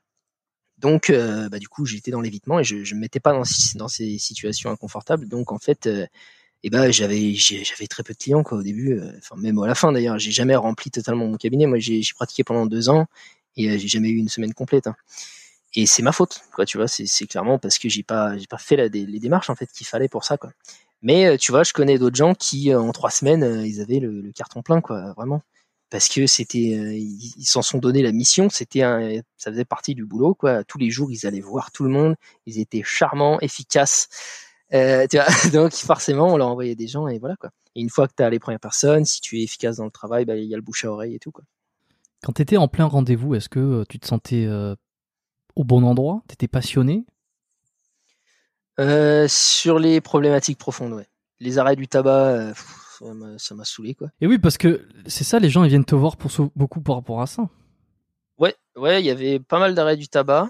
Mais euh, tu vois, souvent on dit qu'on attire à nous la clientèle qu'on veut et qui nous correspond, et c'est pas entièrement faux parce que il y a des gens qui disent qu'ils ont 80% d'arrêt du tabac. Moi, j'en avais que 30, tu vois.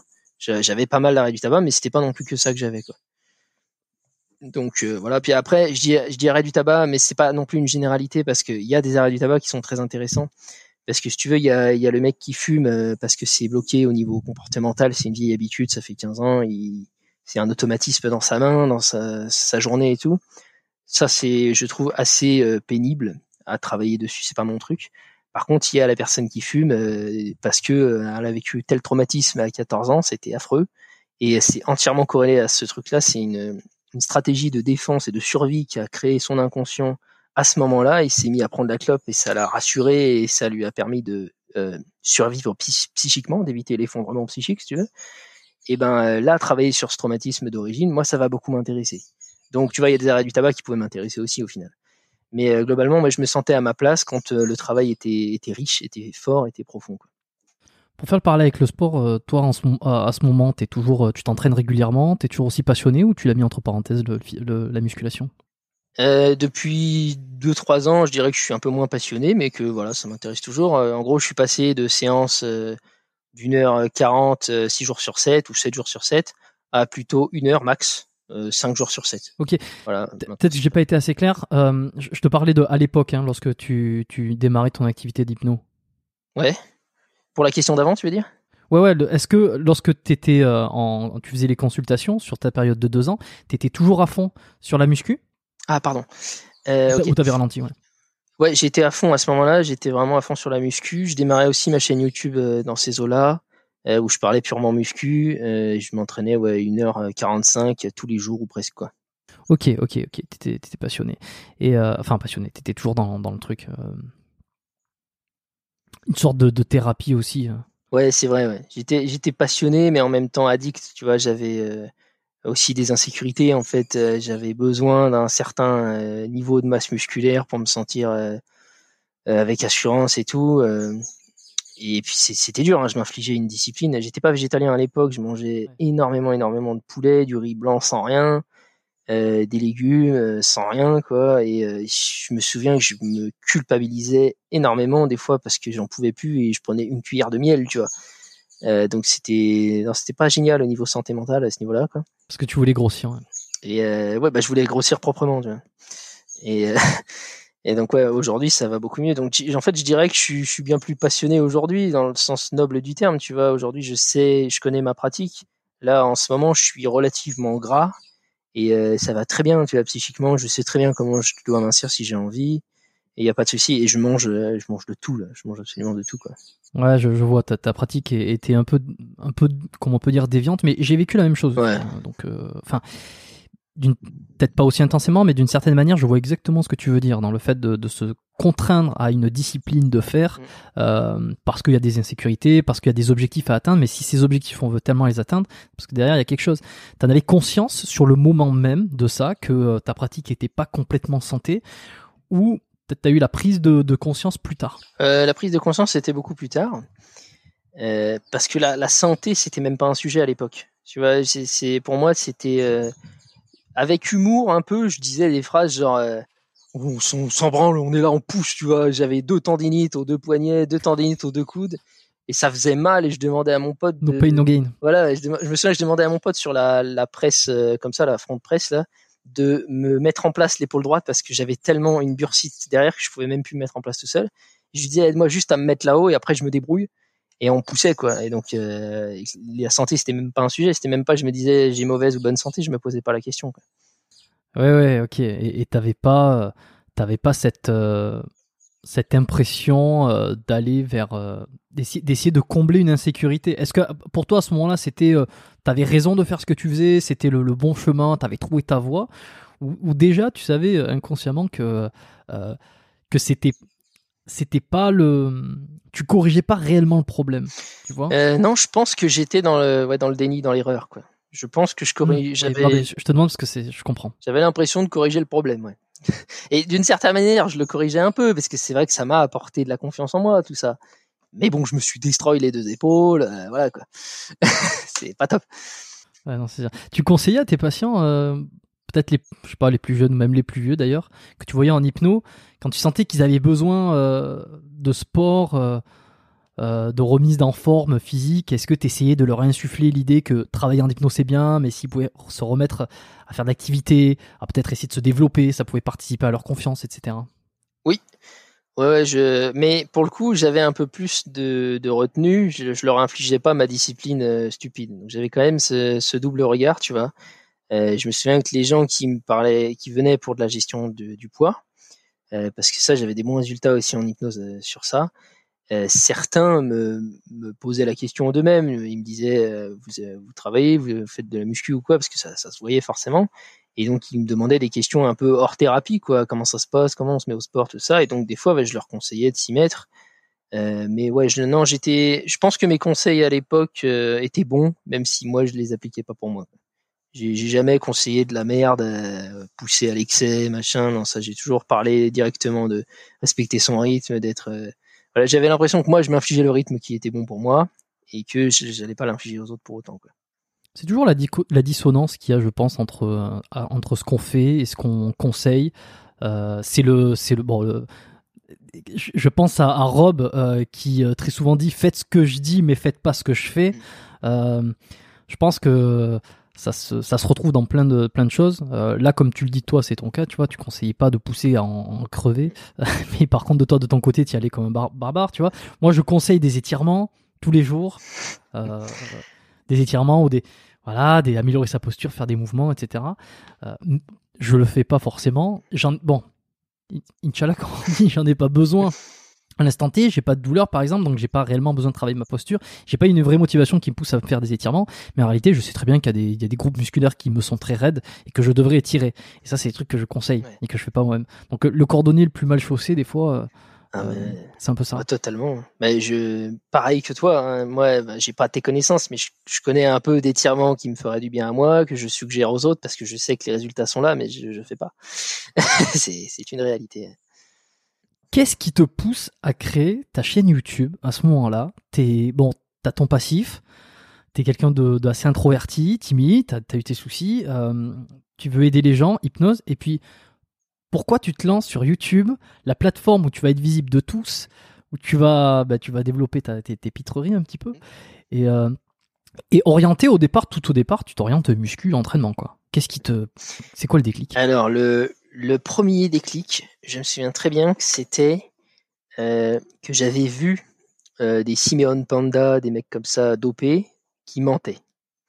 Et j'ai une aversion pour le mensonge. Je, ne supporte pas ça en fait. Là encore, c'est dû à mon, passif et tout. Et vraiment, je, moi, je, prône une honnêteté brutale. Je, trouve que même quand ça fait mal, le long terme est toujours très positif lorsqu'on dit les choses, en fait. Sans être brutal pour autant, mais en tout cas, on, dit tout, quoi, tu vois. J'ai toujours parlé de ça, quoi. J'essaye au maximum de l'être. Euh, je suis un humain, des fois j'ai du mal à dire une chose, mais elle, finit toujours par sortir, quoi. Et donc, je voyais des, des mythos, quoi, qui te vendaient un pot de whey en te disant tu vas être comme ça, et ils étaient dopés. Et donc, j'avais envie de, euh, de rééquilibrer la balance.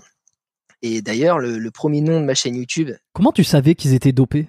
Euh, Bah, je sais plus. Je m'étais renseigné. Je, je m'étais renseigné un peu sur euh, les, marqueurs de dopage. Euh, bah, après, enfin, t'as le, taux de sèche par rapport au taux de masse qui, voilà, 110 kg sec pour 1m80. Voilà, des choses qui s'atteignent pas forcément naturellement, quoi.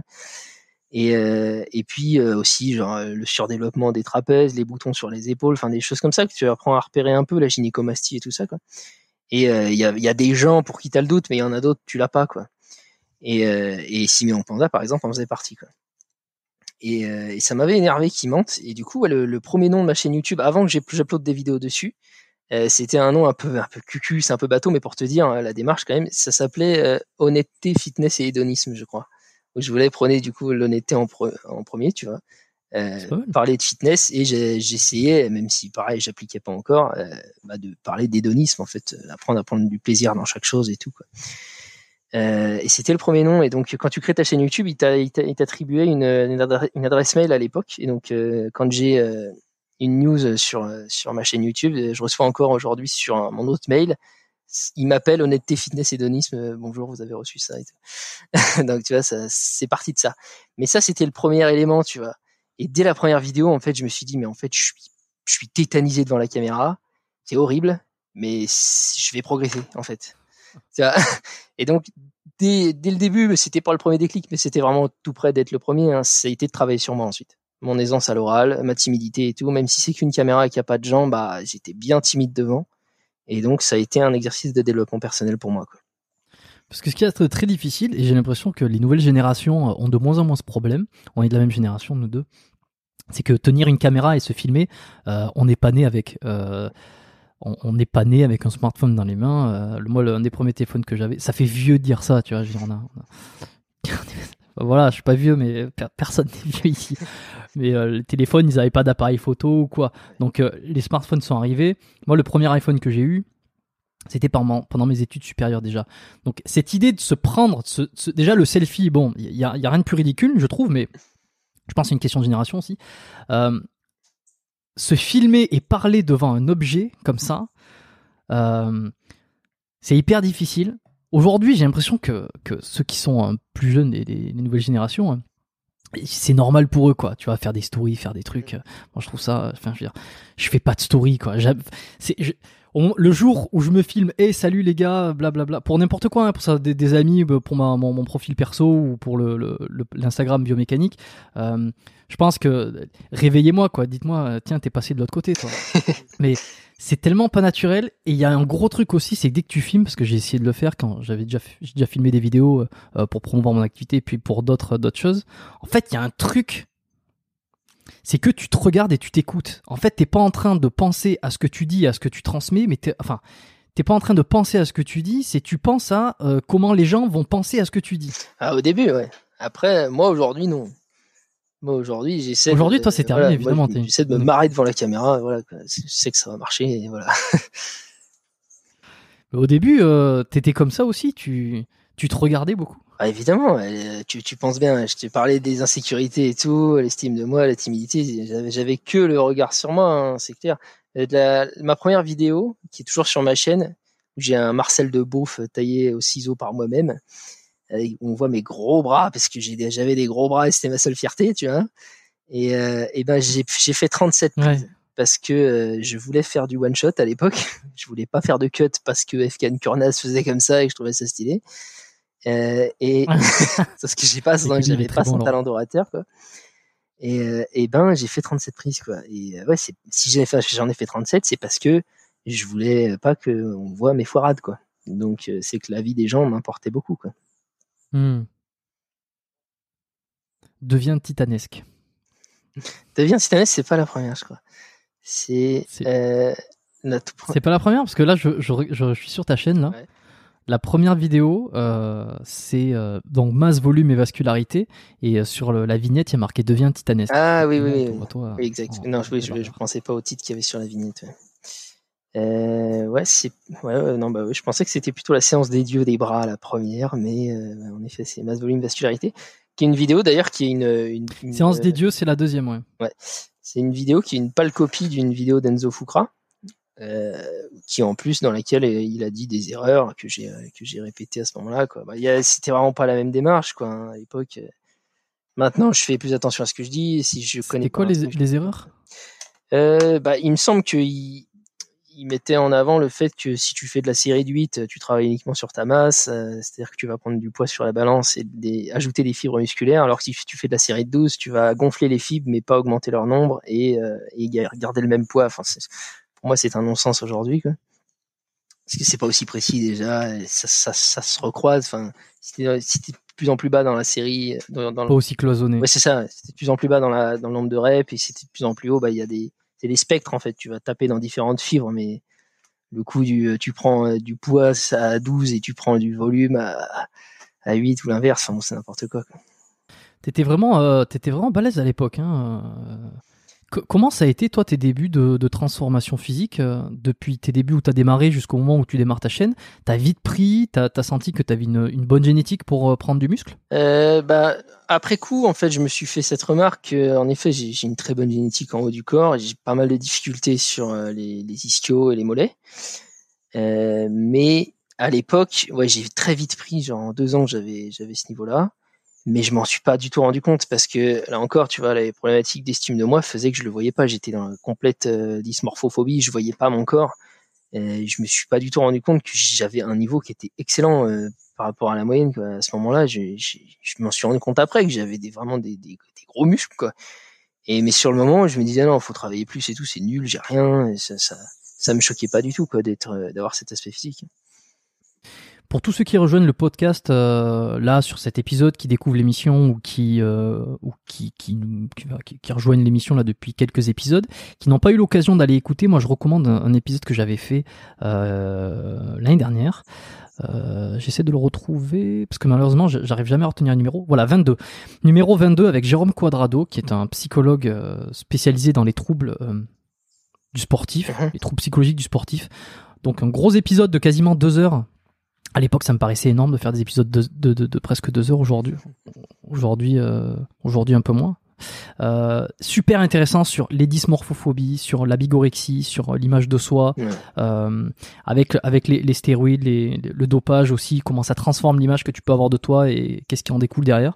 Donc euh, ceux qui découvrent un peu ces, euh, cet épisode aujourd'hui, euh, je vous conseille l'épisode avec Jérôme Quadrado, numéro 22, qui était vraiment très intéressant sur sur tout ça. Ouais. Et là, je vois aussi au début de ma chaîne, il y avait un truc, c'était sur le mental, tu vois. Et ça, c'était un petit peu ma, ma seule différenciation par rapport à toutes les autres chaînes fitness du moment. C'était que je, je mêlais un petit peu. Sur le mental, tu veux dire hein? Bah, Ça s'appelle le mental vainqueur en musculation. J'avais fait une vidéo et je parlais vraiment de. De mémoire, je parlais de d'exercices d'auto-hypnose, de comment euh, changer une croyance sur nous-mêmes et tout, des choses comme ça. Quoi. Donc, euh, ouais, ça, c'était assez inédit. T'as bossé un peu, toi, sur la visualisation? Bien sûr. Ouais. Bah, généralement, c'est. Ouais, visualiser tout ce qui est pré la préparation mentale euh, bah, ça dépend. J'ai pas, j'ai pas eu l'occasion de travailler avec beaucoup de sportifs, mais après, on utilisait quand même la visualisation en thérapie euh, classique, quoi. Très souvent, même en fait, ça m'est arrivé très souvent de, de, travailler sur les représentations mentales d'une personne et de travailler vraiment sur le, le, visuel, des fois avec un exercice genre, je me levais dans, dans mon cabinet et j'ai tiré l'image, je disais à la personne, qu'est-ce qui se passe quand tu transformes cette image comme ça? Si tu le mets en noir et blanc, qu'est-ce qui se passe pour ton ressenti? et tout. Donc ouais, on travaillait beaucoup beaucoup en visualisation. Et euh, en fait, souvent, je, je, testais. Si ça lui parlait à la personne, euh, j'utilisais ça parce que c'est très puissant, c'est très ludique, c'est fun à utiliser. Les résultats sont bluffants parce que le, le ce qui est sympa, c'est de donner par exemple une note au début de la séance euh, au ressenti. Euh, voilà, genre ça me fait mal à 7 sur 10, quoi. Et euh, à la fin, bah, là, ça me fait mal à 3 sur 10, je comprends pas. La personne, elle se met à, rire, des fois à pleurer même, parce que c'est elle se dit mais mon cerveau il est capable de ça quoi. Donc c'est très autonomisant aussi parce qu'elle se rend compte qu'elle peut faire très bien toute seule cet exercice de visualisation. Et donc ouais ouais ouais j'utilisais beaucoup ça. Effectivement, j'avais eu un petit stage pendant mes études d'ostéo où il y avait un hypnothérapeute qui était venu, qui nous avait montré quelques. C'était vraiment une approche euh, d'initiation pour qu'on comprenne ce que c'est et peut-être pour nous éveiller à plus de, à aller rechercher derrière si on était intéressé.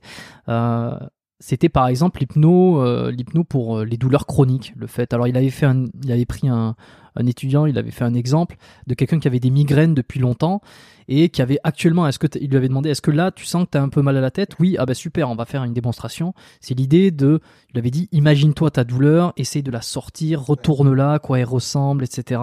Et c'était, euh, bon, moi, aucune idée de, de, de, comment ça se passe si ça, ça, fonctionne ou quoi, tu vois. Mais à l'époque, je me disais, c'est encore une, le cerveau est capable de faire des choses.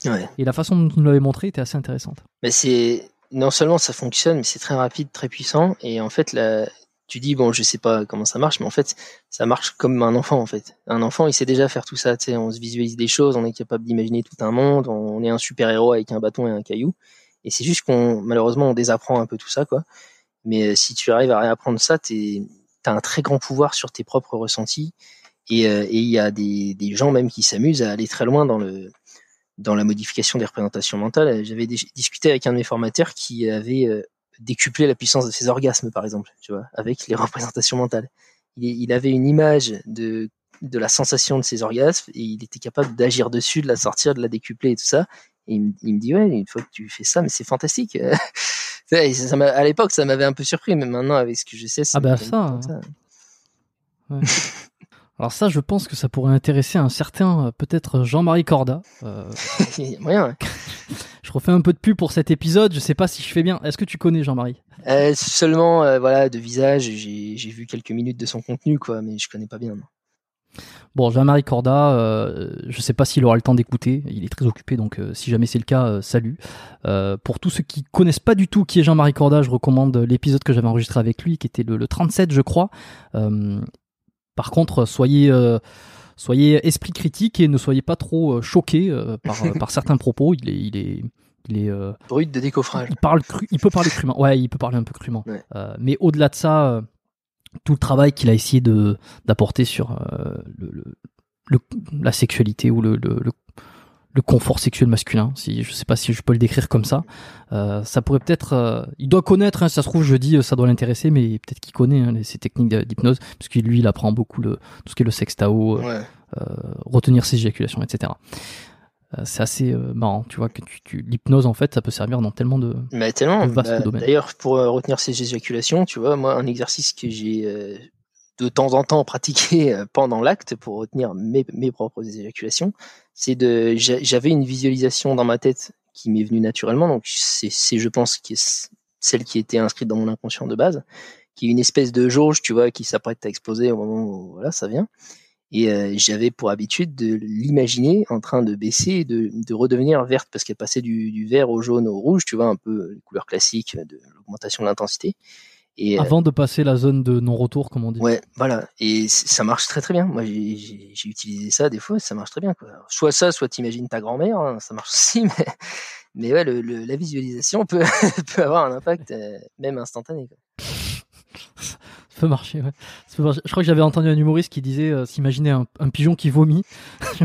en, termes de visualisation, c'est ça peut ça peut marcher aussi. Chacun son truc. Euh, testez, testez. euh, Ouais, ouais, ouais. Faites-nous vos retours dans les dans les commentaires, euh, dans, dans le mail. Faites les feedbacks, essayez les visualisations. Vous me direz ce que ça, Ouais. ce que ça donne. Mais tu, tu vois, dans, dans mes formations d'hypnose, on a vu le, les, les visualisations à la toute fin. Et ils nous ont dit, les profs, ils nous ont dit, on, vous le donne à la fin parce qu'en fait, vous pouvez travailler sur absolument tout avec ça. Et donc, on ne veut pas vous démotiver à apprendre tout le reste avant. Mais en fait, vous, avec la, visualisation, vous pouvez agir sur les croyances limitantes, sur les, repré- les représentations mentales, de tout, de même pas seulement d'un objet, mais d'un concept aussi. Tu peux travailler sur ta représentation mentale de l'amour, de, de la paix, de ton bonheur intérieur, de ta mémoire. Comment tu vois ta mémoire? Tu vois, moi j'avais demandé ça à ma mère, elle voyait ça comme un foutoir monstre. Et je lui dis bah et donc t'as pas de mémoire, ça t'étonne? Tu vois Et tu peux comme ça travailler sur euh, sur les représentations mentales de tout quoi, et agir sur absolument tous les domaines qui touchent de près ou de loin au mental en fait. C'est intéressant ça. C'est vrai que j'avais jamais pensé. Comment tu la vois ta, mé- ta mémoire, toi? Alors, comment je vois? Déjà, tu vois, je, vais, je mets les yeux vers le ciel. Ça montre que je vais dans le visuel.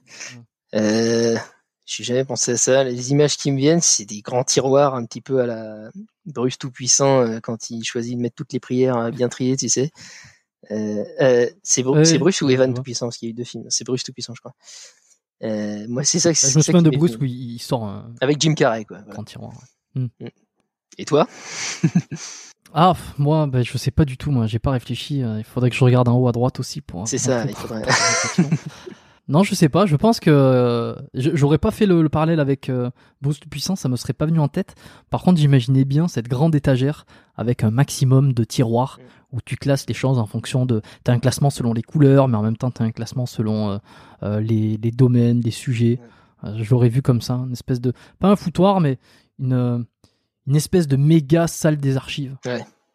Mais tu vois, la- ta manière de, de voir ta mémoire, en fait, elle elle a forcément un impact sur sa qualité.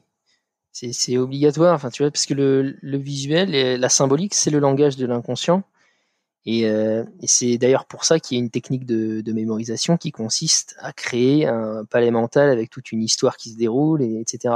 Je sais pas si il y, y a une vidéo qui est très très bien de Tristan de Feuillet-Vang euh, où il teste, il, il apprend avec un mec qui connaît bien ça à retenir, euh, je crois c'est la 100 décimales de pi, c'est ça je crois.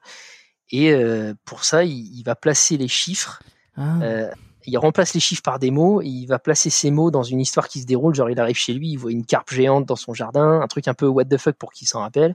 Et puis cette carpe elle va dans sa piscine, et puis à l'intérieur il voit sa grand-mère, machin.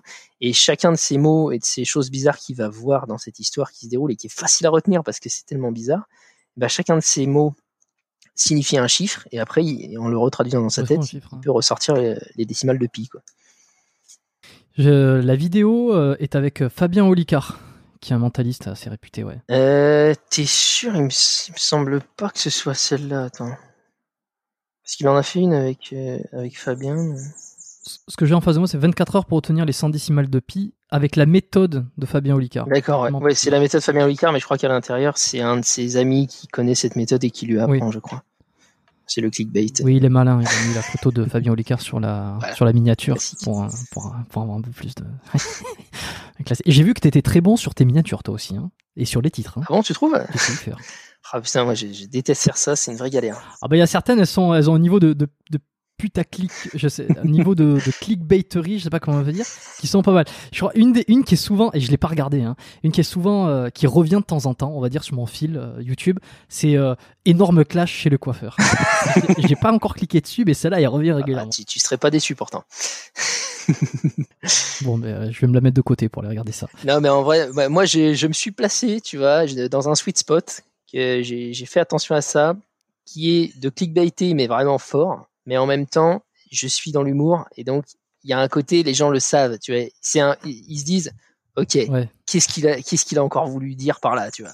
C'est genre euh, vraiment, euh, il y en a un, c'était je pars vivre en Quelle con- quelle est la connerie qu'il a voulu amener Ils se disent comment, quoi, c'est-à-dire, tu vois. Et à chaque fois, même si euh, tu t'es fait clickbait, sachant bon, il n'y a pas un clickbait à chaque fois, mais souvent, tu es pas déçu parce que ça te fait rire. Généralement, c'est mon but, c'est de faire oh là là, oh l'enfoiré.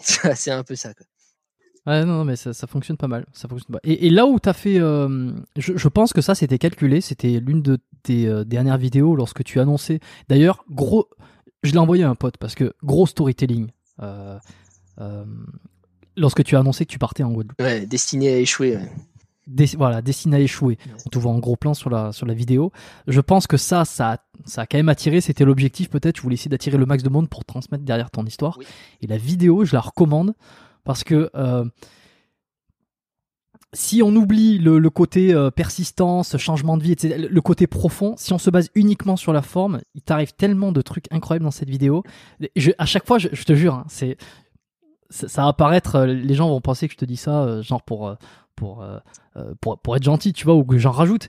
Mais pour de vrai, quand j'ai vu cette vidéo, à chaque fois qu'il y avait un retournement de situation, je me disais, mais putain, c'est pas vrai. Eh ben, c'est cool, merci. Euh, bah, c'était un peu le but. J'ai fait une chose que j'avais jamais vraiment fait, qui est de, de filmer la réalité. Tu vois, c'est-à-dire que il m'arrivait des vraies galères, tu vois, alors que généralement je scénarise un peu ma vidéo. Là, euh, je filmais les galères en ne sachant pas si j'allais y arriver.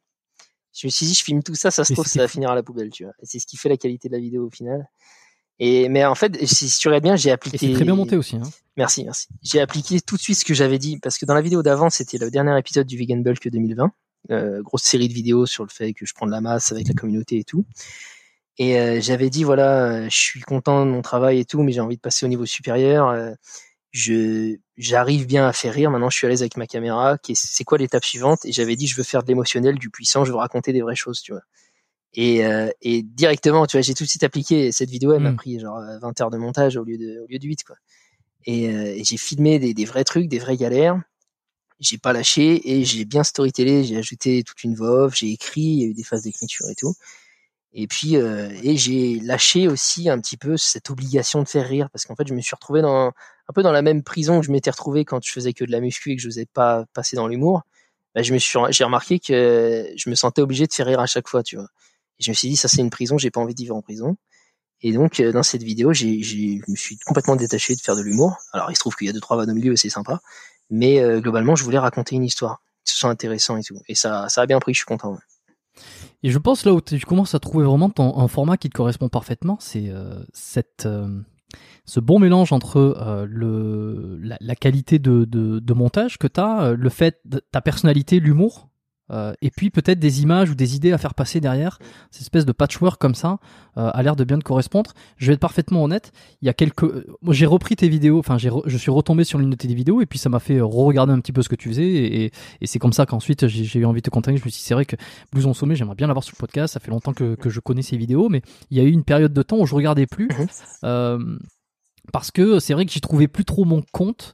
Elle est, comme tu le dis, c'était peut-être orienté trop humour. Il y, avait énormément de jump cut. Euh, c'était bien, ça me faisait rire de temps en temps, mais c'est vrai que bon, j'ai un peu lâché peut-être à ce moment-là, et j'ai véritablement repris à partir de cette vidéo qui, merci l'algorithme qui me l'a amené jusqu'à mon, mon, mon, filtre, euh, pas mon filtre, mon, mon, feed d'actualité de, de YouTube et qui m'a fait reprendre donc euh, je me suis dit euh, waouh il, a là pour le coup euh, euh, il, se passe des choses vraiment intéressantes et puis les idées qui s'en dégagent derrière elles sont bien. Et depuis les vidéos les vlogs que tu as fait en, en Guadeloupe sont je me demandais, est-ce que tu t'es intéressé à, par exemple, Kesinestat, à, au storytelling, tout ça? Oui. Tu as travaillé sur ça pour améliorer ton contenu? Bah, Je peux pas dire que je l'ai travaillé parce que je, ce serait un peu mentir. Euh, j'ai pas l'impression d'avoir euh, passé du temps dans la recherche, mais je me suis intéressé, tu vois. J'ai regardé et je me suis dit pourquoi euh, Kesinestat, c'est intéressant quand pendant six minutes il prend sa douche, tu vois? Je me suis dit, il y, a une magie, il y a, y a un truc, quoi. Et, euh, et, je me suis dit, bah en fait, c'est déjà il cherche à raconter quelque chose. Donc il y a euh, les règles qu'on apprend à l'école, c'est genre euh, péripéties, des obstacles, une résolution. On pose un problème, tu vois, pour que les gens se sentent investis dans le truc. Et, et voilà quoi. Et je me suis juste dit ces choses-là. Il y a une progression. Ouais. Voilà, il y a une progression et tout. Et, et c'est juste ça. J'ai pas l'impression. Euh, tu vois, j'ai peut-être déjà maté une vidéo de 15 minutes sur le storytelling. Euh, mais voilà, j'ai pas fait, j'ai pas fait davantage de recherches. J'ai surtout beaucoup consommé. Donc, Casey Neistat, j'ai beaucoup regardé pendant un temps euh, ou d'autres, hein, et donc j'ai dû m'imprégner, j'imagine, de ces choses-là. Euh, mais ouais, pour revenir sur ce que tu as dit juste avant, euh, c'est vrai que en fait, le, truc, c'est que moi, je j'essaye maintenant de faire ce qui me plaît à moi, quoi, parce que malheureusement, à chaque fois que je fais un truc, il y en a qui me disent bon bah c'est devenu nul, je m'en vais, et d'autres qui disent bon bah j'arrive, c'est bien, tu vois.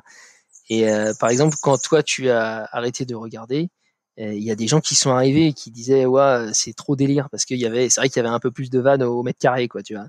Ouais. Et euh, mais ça avait moins de sens. J'ai j'ai des vlogs entiers que j'ai fait sans sujet, tu vois. J'ai allumé les caméras, j'ai déblatéré plein de conneries, tu vois. Et ça m'a appris quelque chose aujourd'hui. J'en mmh. tire un très grand savoir-faire qui est que aujourd'hui, si tu allumes la caméra, je sais, je sais parfaitement faire 5 minutes de contenu euh, avec des, des blagues, du, du, du, tac au tac, des trucs et tout. C'est un, c'est un, c'est un skill que je suis très content d'avoir aujourd'hui, mais que maintenant j'intègre dans quelque chose qui m'intéresse beaucoup plus moi, en ce moment en tout cas, qui est de dérouler une histoire avec, si possible, comme tu as dit, un peu un patchwork d'idées plus profondes aussi. Euh, il y a et des fois un, petit message, juste un truc, deux phrases en plus qui ajoutent du sens à la vidéo, qui va être par exemple, euh, là récemment, j'étais à la pointe des châteaux, qui est un bout de l'île magnifique. J'ai essayé de délivrer un message sur euh, l'observation de la beauté de, de ce monde-là, de d'avoir de la gratitude sur ça, du fait aussi que moi j'ai des difficultés à, à éprouver euh, beaucoup de sentiments en voyant ces belles choses, et que Manon qui est avec moi, elle non, et je j'observe un petit peu, tu vois, comment un humain fonctionne normalement quoi. Et donc j'essaie de glisser ces petits messages-là, même si si tu regardes bien, au final, c'est que quelques phrases que j'ajoute. Hein. Des fois, un storytelling, c'est ajouter 4, 5, 6 phrases euh, entre le début et la fin pour créer un sens, une direction, un problème au début, une solution à la fin. Avec la bonne musique. la bonne musique, ça, ça joue beaucoup. Ça, j'ai investi 14,99 par mois chez Epidemic Sound et maintenant j'ai des bonnes musiques et ça change beaucoup de choses. C'est très très important. La musique fait beaucoup beaucoup. Et la vidéo dont tu parles euh, s'appelle Je n'en croyais pas mes propres yeux. Ouais. C'est ça. Hein. Ouais, ouais, je suis assez déçu de ce mm. titre. Hein. Et je la recommande, cette vidéo. Ah bah c'est gentil. Oh, tu peux encore le changer. Ouais, bah bon, après, les, les gens, ils croient que j'ai sorti une nouvelle vidéo quand je change le titre et tout, c'est pas cool. En tout cas, je la recommande. Euh, si, pas, si, bon, si le titre ne change pas, euh, ils pourront les, les, les, auditeurs qui, qui n'ont pas vu pourront aller la regarder. Je n'en croyais pas mes propres yeux. Euh, il y a un peu de tout dedans. Hein. Je crois que on te voit un peu t'entraîner. Si c'est bien celle-là, je sais plus. Mais en tout cas, je sais plus. Le, le, le montage est hyper hyper chiadé. Euh, les musiques et puis le message qui est passé à la fin. Et c'est là où je me suis dit, waouh, là, là, il fait de, il fait de, des vidéos qui, en tout cas moi, qui me plaisent quoi, que je trouve vraiment intéressantes. T'as pas galéré au début pour monter sur YouTube? Euh, comment, ça s'est passé euh, T'as vite trouvé ton audience? Euh, ah, C'est deux questions différentes, ça, du coup. Parce que ouais, j'ai galéré pour mon ah pour monter pour monter sur YouTube, d'accord. Je croyais que tu disais pour faire le montage sur YouTube. Non, non, non, non, pas le montage. Non, tout ce qui est technique, bon, je pense pas que ce soit le, sujet de l'émission ou quoi, mais c'est plus, je suis plus intéressé par l'idée, ouais, comment t'en es arrivé à gagner de l'audience. Ouais, ah bah j'ai galéré de fou et pour être franc, je suis encore dans la galère, tu vois j'ai une des progressions les plus lentes. Hein. Ça fait ça fait quatre ans ou cinq ans que, que j'ai fait ma chaîne et je suis à 50 000 et quelques abonnés. Et euh, le, j'ai plusieurs euh, j'ai plusieurs problématiques qui, qui font cette situation. Euh, la première, c'est que voilà, objectivement, pendant longtemps, le contenu n'était pas assez qualitatif pour euh, pour attirer assez de monde. Quoi, tu vois, j'avais des problématiques d'aisance devant la caméra, des problématiques de montage aussi. Euh, je m'obligeais des fois à, à, fournir énormément de contenu, donc c'était moins bien, quantité par-dessus la qualité. Quoi. Et puis, euh, et puis aussi, euh, merde, j'ai perdu le fil de, de, mon idée. Je disais que il y a deux raisons pour. T'avais du mal à transmettre ce que tu voulais ou? J'ai perdu, j'ai perdu mon fil. Pour laquelle euh, tu n'arrivais pas à, décoller. Hein, ouais, pourquoi je monte pas sur, euh, monte pas plus vite? Bah, je Tu connais Cher Fitness? Je sais plus ce que je voulais dire. Mais euh, ouais, ouais, je connais Cher Fitness. Ouais. Il t'avait recommandé un jour dans une des vidéos et, d'ailleurs, je crois que c'est comme ça que j'avais regardé ta chaîne pour la première fois. J'avais été voir et puis je me suis dit putain, personnage étrange. je découvre. Ouais, j'ai plusieurs fois échangé avec Tony enfin Aiki, je sais plus comment il se fait appeler euh, maintenant. Euh, mm. euh, c'est Aiki, je crois, oui, son pseudo. Euh, et ouais, bah en fait, il a, il a été très sympa. Il a, il a eu un petit rôle un petit peu de, de parrain pendant quelques temps. Des fois, je recevais un message sur WhatsApp de sa part qui m'encourageait pendant deux minutes. Il me disait "Crois en toi et tout, lâche pas, tout ça." Donc c'était très très sympa de sa part. Quoi. Et ouais, ça m'est revenu ce que je voulais dire. C'est le, le fait aussi que j'ai j'ai galéré à, à monter, c'est que bah je suis hyper difficile euh, avec moi-même et je suis impatient et je change souvent d'avis, ce qui fait que j'ai souvent changé en fait de thématique. Quoi. Au début c'était muscu, j'ai fait dans les 15 000 abonnés avec de la muscu et après j'ai complètement changé, j'ai fait des, des, vlogs de voyage qui avaient rien à voir avec la muscu et donc ces gens-là, bah ils s'intéressent pas, ils sont ils sont pas abonnés pour ça, tu vois. Et donc ensuite, j'ai pris 10 000 abonnés avec du voyage. Et puis après, je suis revenu à la muscu, mais très différemment, tu vois, plutôt dans le sens vlog et pas théorique. Donc là encore, euh, ça plaisait pas aux mêmes personnes. Et puis ma personnalité a complètement changé dessus parce que il y, en a plein qui ont pensé que je me mettais à, à, exagérer en fait parce que je suis devenu très extravagant. Euh, alors qu'en fait, euh, c'est juste que j'arrivais pas à l'être avant, mais j'ai toujours été comme ça en moi, tu vois. J'étais bloqué, euh, j'osais pas faire ces choses-là, j'osais pas être aussi extraverti et aussi bruyant au début. Et donc il y a des gens qui m'ont dit ouais tu deviens débile et tout, tu te forces machin, alors qu'en fait je devenais de plus en plus moi-même. ça fait plaisir. Et donc forcément, ces gens-là qui sont abonnés pour une personne qui n'est plus du tout la même aujourd'hui, bah pareil, tu vois, ils, se barrent. Donc c'est pour ça aussi, je pense que j'ai galéré à monter, quoi. Et puis voilà, objectivement, je pense que j'ai vraiment mis très longtemps à faire quelque chose qui, qui mérite euh, qu'on s'y intéresse, quoi. L'idée de monter sur scène ou euh, de d'être d'être aimé ou d'être adulé en quelque sorte, est-ce que c'est c'est quelque chose qui te plaît, ça, que t'as que t'as toujours euh, eu en toi ou, ou pas du tout? Euh, Je l'ai de moins en moins en fait, je pense que je l'avais énormément. Je me souviens que je disais à, ma copine de l'époque, euh, il y a, il y a 4-5 ans, je lui disais, tu sais, euh, moi, je, veux avoir 10 millions d'abonnés et tout, je, je serais super connu, tout ça, quoi. Euh, comme si c'était le but.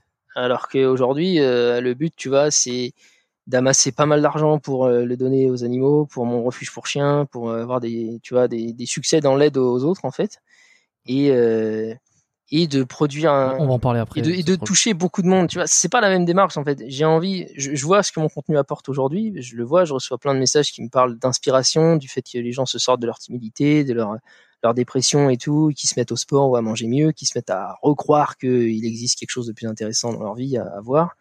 Et ben j'ai juste envie de faire ça mais à grande échelle. Mais je me dis pas vas-y je veux être connu tu vois. Enfin ça risque d'être une conséquence potentielle si je travaille bien mais ça m'intéresse de moins en moins par contre, euh, il y a une autre partie de ta question qui est de monter sur scène.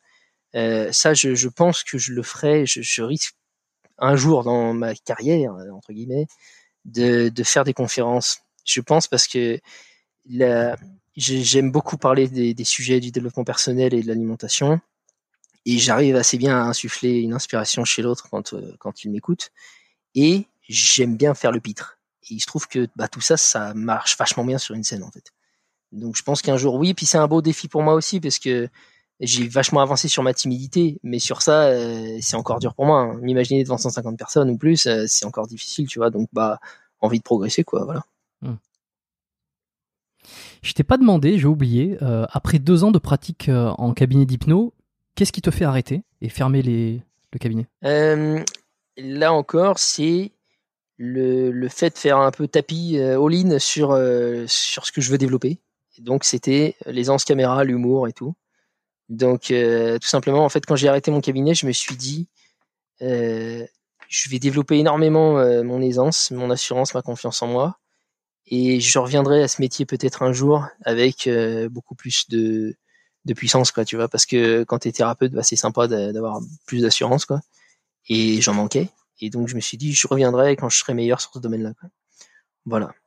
Ok, donc tu as, lâché, euh, enfin, tu as laissé ça de côté, tu t'es dit je ferme, je reviendrai plus tard. En attendant, je me consacre à fond sur moi, sur YouTube, sur, euh, sur ce que j'ai envie de transmettre. Tu avais déjà l'idée de, de commencer à, à gagner de l'argent à travers, euh, à travers ça? Tu voulais vendre des programmes, tu te considérais assez, tu te considérais assez compétent et pour, pour transmettre l'information sur la musculation, la nutrition? Euh, j'avais cette idée hein, dans ma tête ouais, que je pouvais faire de l'argent avec YouTube, mais euh, j'avais pas trop la confiance en moi, tu vois. Et non, je voulais pas euh, vendre de programme à, cette époque-là parce que non, je me sentais pas à la légitimité, tu vois. Et en fait, justement, j'ai mis vachement de temps à comprendre ce que moi je pouvais vendre avec, euh, enfin, en étant droit dans mes pompes, quoi. Et en fait, j'ai compris euh, avec quelques années que la cuisine, notamment végétale, ça, je suis vraiment bon à ça, j'adore ça, c'est une vraie passion, je cuisine tout le temps. Et, euh, c'est un vrai domaine où il y a, un manque, en fait, il y a, y a besoin d'aide. Il y a des gens, ils veulent passer au végétarisme et ils se disent, je peux pas, je vais manquer de protéines. Et donc là, moi, j'ai sorti un livre exprès pour ça, tu vois, qui répond totalement à cette demande et qui marche bien parce qu'il y a une vraie demande. Et là, je suis droit dans mes pompes, je suis à l'aise avec la vente de ce truc-là, quoi, tu vois. Donc, euh, ouais, j'avais cette idée-là, mais j'ai mis du temps à réellement vendre. Ouais, tu te sens euh, pas euh, imposteur. C'est super parce que la transition se fait là tranquillement. Ouais. Vas-y. je me souviens qu'avant tout ça, avant mes, mes e-books qui se vendent convenablement pour que je puisse en vivre, j'ai eu un premier e-book qui parlait ouais de d'apprendre à, à, mincir en fait facilement quoi sans se prendre la tête et je l'avais il existait sur mon site et tout mais j'en parlais jamais j'ai fait quatre ventes parce que je ne sentais pas de dire hey, je fais de l'argent tu vois alors que après, pendant le Vegan Bulk, c'était euh, toutes les vidéos. je disais, vas-y, vous pouvez acheter mon livre et tout. J'étais fier de moi. Donc, il y a eu un déclic à un moment. Mais un peu comme quand tu ouvres ton cabinet au final et que tu ne le mets pas nécessairement sur les bonnes euh, les bons annuaires ou que tu vas pas voir les gens, c'est que le, le, le, service, le produit est là, mais tu n'en fais pas la promotion parce que euh, tu ne sens pas complètement soit aligné, soit suffisamment confiant de le proposer, soit de d'avoir les résultats escomptés, soit parce que tu te sens un peu imposteur, enfin pas imposteur, mais je, vois tout à fait ce sentiment. Ouais. Bah, il y a, ouais, il y a la, réelle qualité de ce que tu vends qui euh, peut laisser à désirer. En tout cas, c'était le cas pour mon premier ebook, je pense, qui se mêle en effet avec le syndrome de l'imposteur qu'on on vit tous plus ou moins, je pense, en fait. Hein. Et les deux en mêlée, ouais, ça fait que j'en parlais pas. Mm.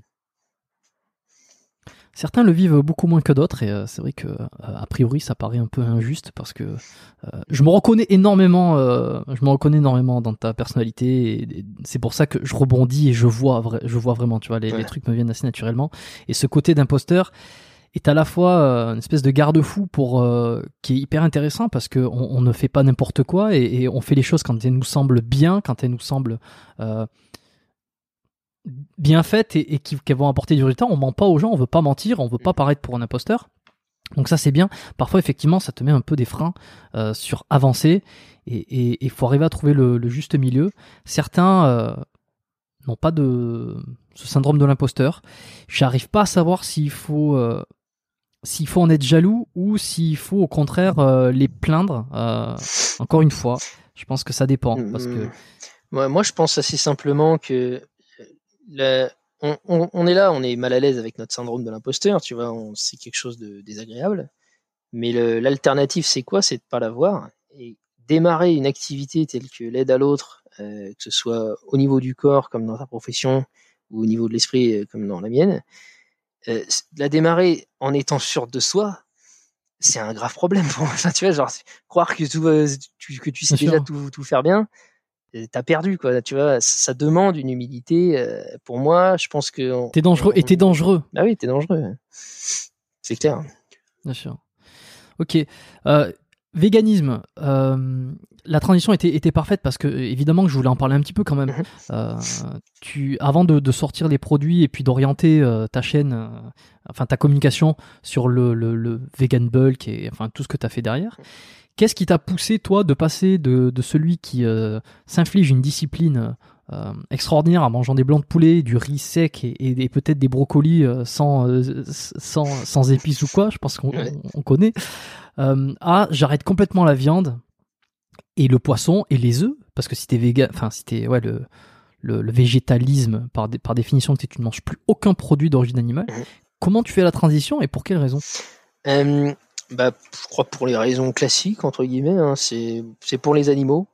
Donc euh, en fait j'ai pris connaissance euh, de, de la réalité euh, des élevages et pas que les intensifs, hein, parce que bon souvent on se dit bon ah, si on mange local ça va et tout et c'est vrai que c'est beaucoup mieux, mais ça reste quelque chose que moi je cautionnerais pas. j'ai une spiritualité très très simple, tu vois, c'est très pragmatique. je je vais je vais pas infliger ce que je veux pas qu'on m'inflige.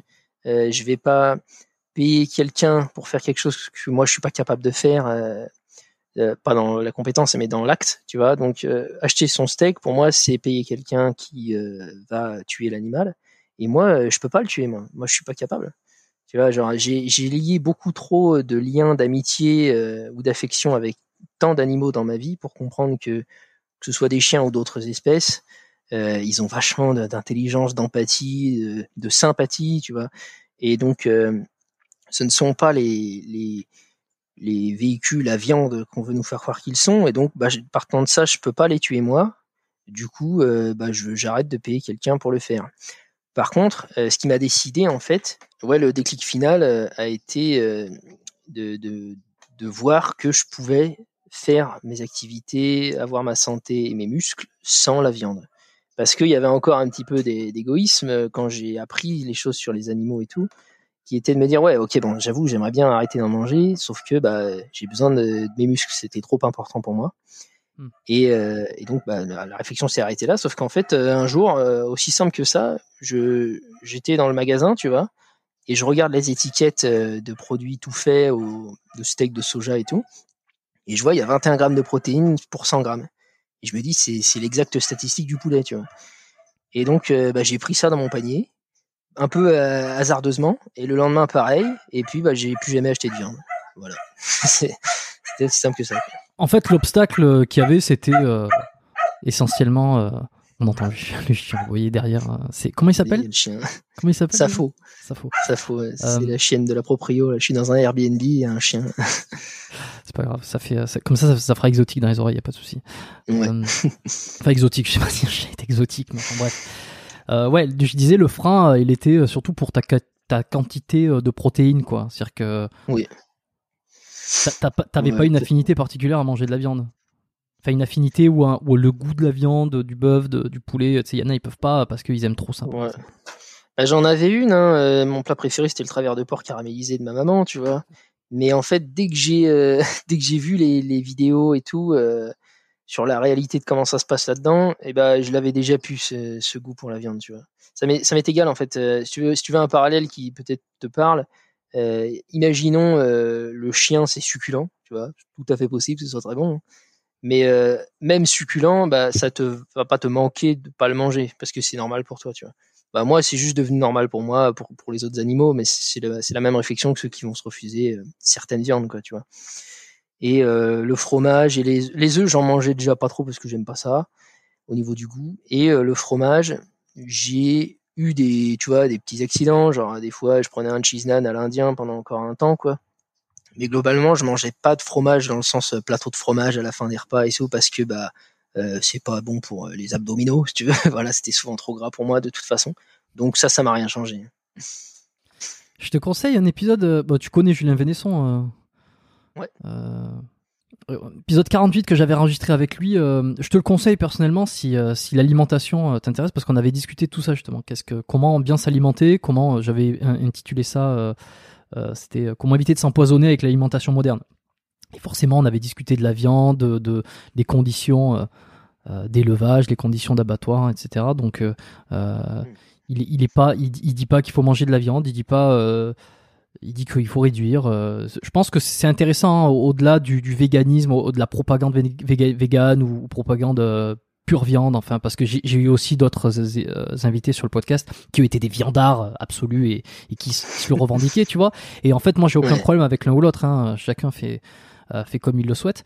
Mais l'épisode avec Julien était très intéressant pour prendre du recul sur justement ce qu'on ce qu'on met dans sa bouche, si on peut dire ça comme ça.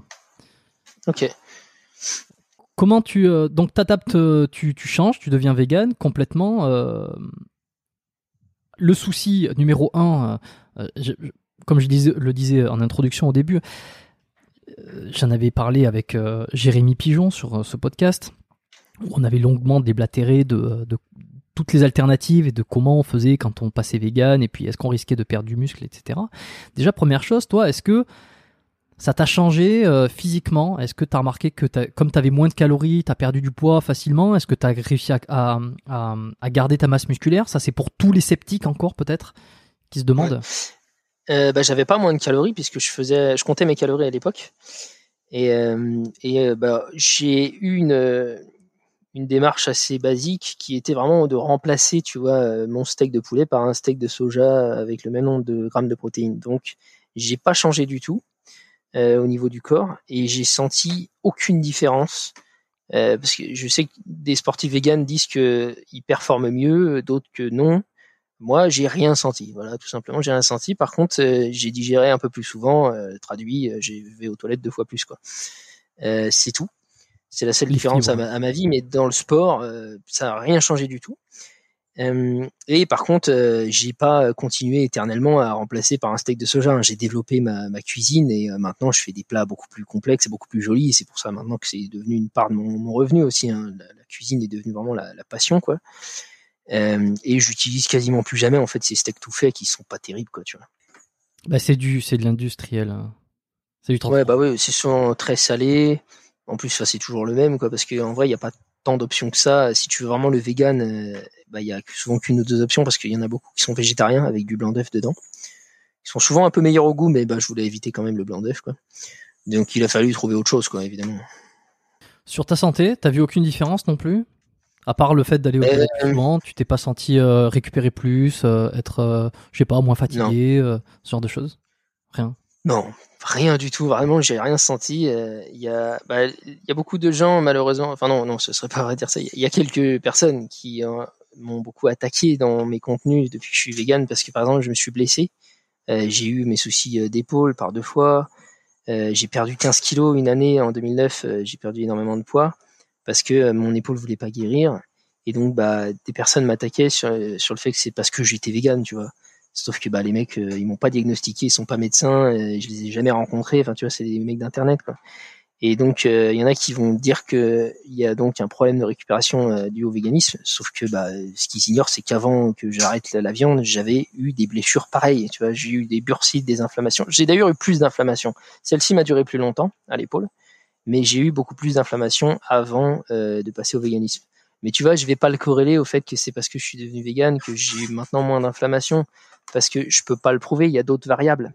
Tu vois, il y a peut-être le fait que je m'entraîne mieux. Donc, je vais pas commencer à dire, euh, voilà, si plusieurs variables changent, tu peux pas déduire ce que tu as envie, quoi, tu vois. Oui, tu n'as tu vas pas imputer un résultat à, à, une seule cause et surtout que si tu sais même pas si c'est ce que font ces trolls. En fait. Eux, eux, ils voient le véganisme et donc ils attribuent tous mes problèmes à ça, tu vois. Ils sont très pénibles. Euh, moi, je ne fais pas ça. Même dans le bon sens qui m'arrangerait moi, je le fais pas, tu vois. Oui, et puis c'est des techniques qui peuvent être utilisées aussi pour vendre ses propres produits. C'est-à-dire que toi, t'as jamais utilisé, euh, par exemple, euh, le fait d'être mieux là ou mieux là. En tout cas, de, de, de, te sentir mieux, de plus avoir de problèmes du tout, ou d'avoir des résultats qui ont, qui ont explosé. Ça n'a jamais été dans ta ligne non. promettre des résultats parce que parce que on mange vegan, quoi. Non, jamais. Moi, j'ai toujours euh, tenu à communiquer d'une manière extrêmement euh, pacifique, euh, douce, qui est de, dire voilà, les amis, ça, c'est ce que moi je mange. Et ça, c'est mon corps. Voilà. vous concluez ce que vous voulez, vous faites ce que vous voulez, tu vois. Et il se trouve que ça convainc pas mal, mais c'est voilà, c'est une conséquence comme ça, quoi. Mais moi, j'ai pas envie de dire faites ça, quoi, tu vois. parce que bah, je pense que je suis pas mauvais communicant, peut-être grâce à mes formations aussi en hypnothérapie. Et je sais que ça ne marche pas d'attaquer frontalement les gens. C'est c'est pas ce que je préfère. En plus, je suis pas très doué dans le conflit de toute façon. Donc je fais comme ça quoi. Mais euh, une autre info qui peut peut-être t'intéresser sur le sujet euh, sport, véganisme et tout, c'est euh, au niveau muscu même, c'est la différence de, de ressenti, de stratégie au niveau prise de masse ou au niveau sèche. J'ai eu par exemple aucune différence au niveau prise de masse. C'est-à-dire que ouais, ça changeait rien parce que c'est facile en fait. Tu as beaucoup de glucides et beaucoup de protéines dans des aliments ensemble. Genre tu prends des lentilles, ça va être une bonne source de protéines, sauf qu'il y a aussi beaucoup de glucides. Donc ça, malheureusement, ça va poser problème lors des sèches, puisque on veut souvent garder un très haut taux de protéines et euh, réduire les autres macronutriments. Et donc ça, c'est la, la, différence que ça m'a mise, c'est que bah, ça demande une organisation différente et ça demande presque obligatoirement un complément en poudre pour avoir euh, son pic de protéines euh, sans tous les, tous les glucides qui vont avec.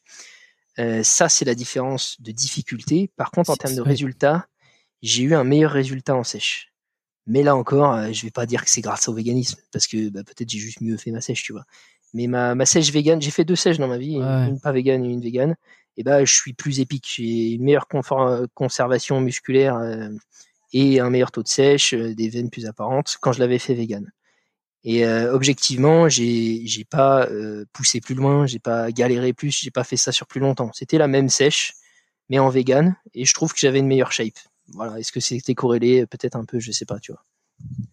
Parce qu'au final, ce qui est un petit peu difficile, c'est arriver à garder, comme tu dis, le, bon niveau de protéines, euh, tout en ayant un niveau de glucides bas. Donc, euh, sachant que si tu veux faire ça, bon, les légumes, euh, c'est à foison, euh, à foison, je veux dire, c'est très peu calorique, donc c'est vegan, donc ça tu peux en manger.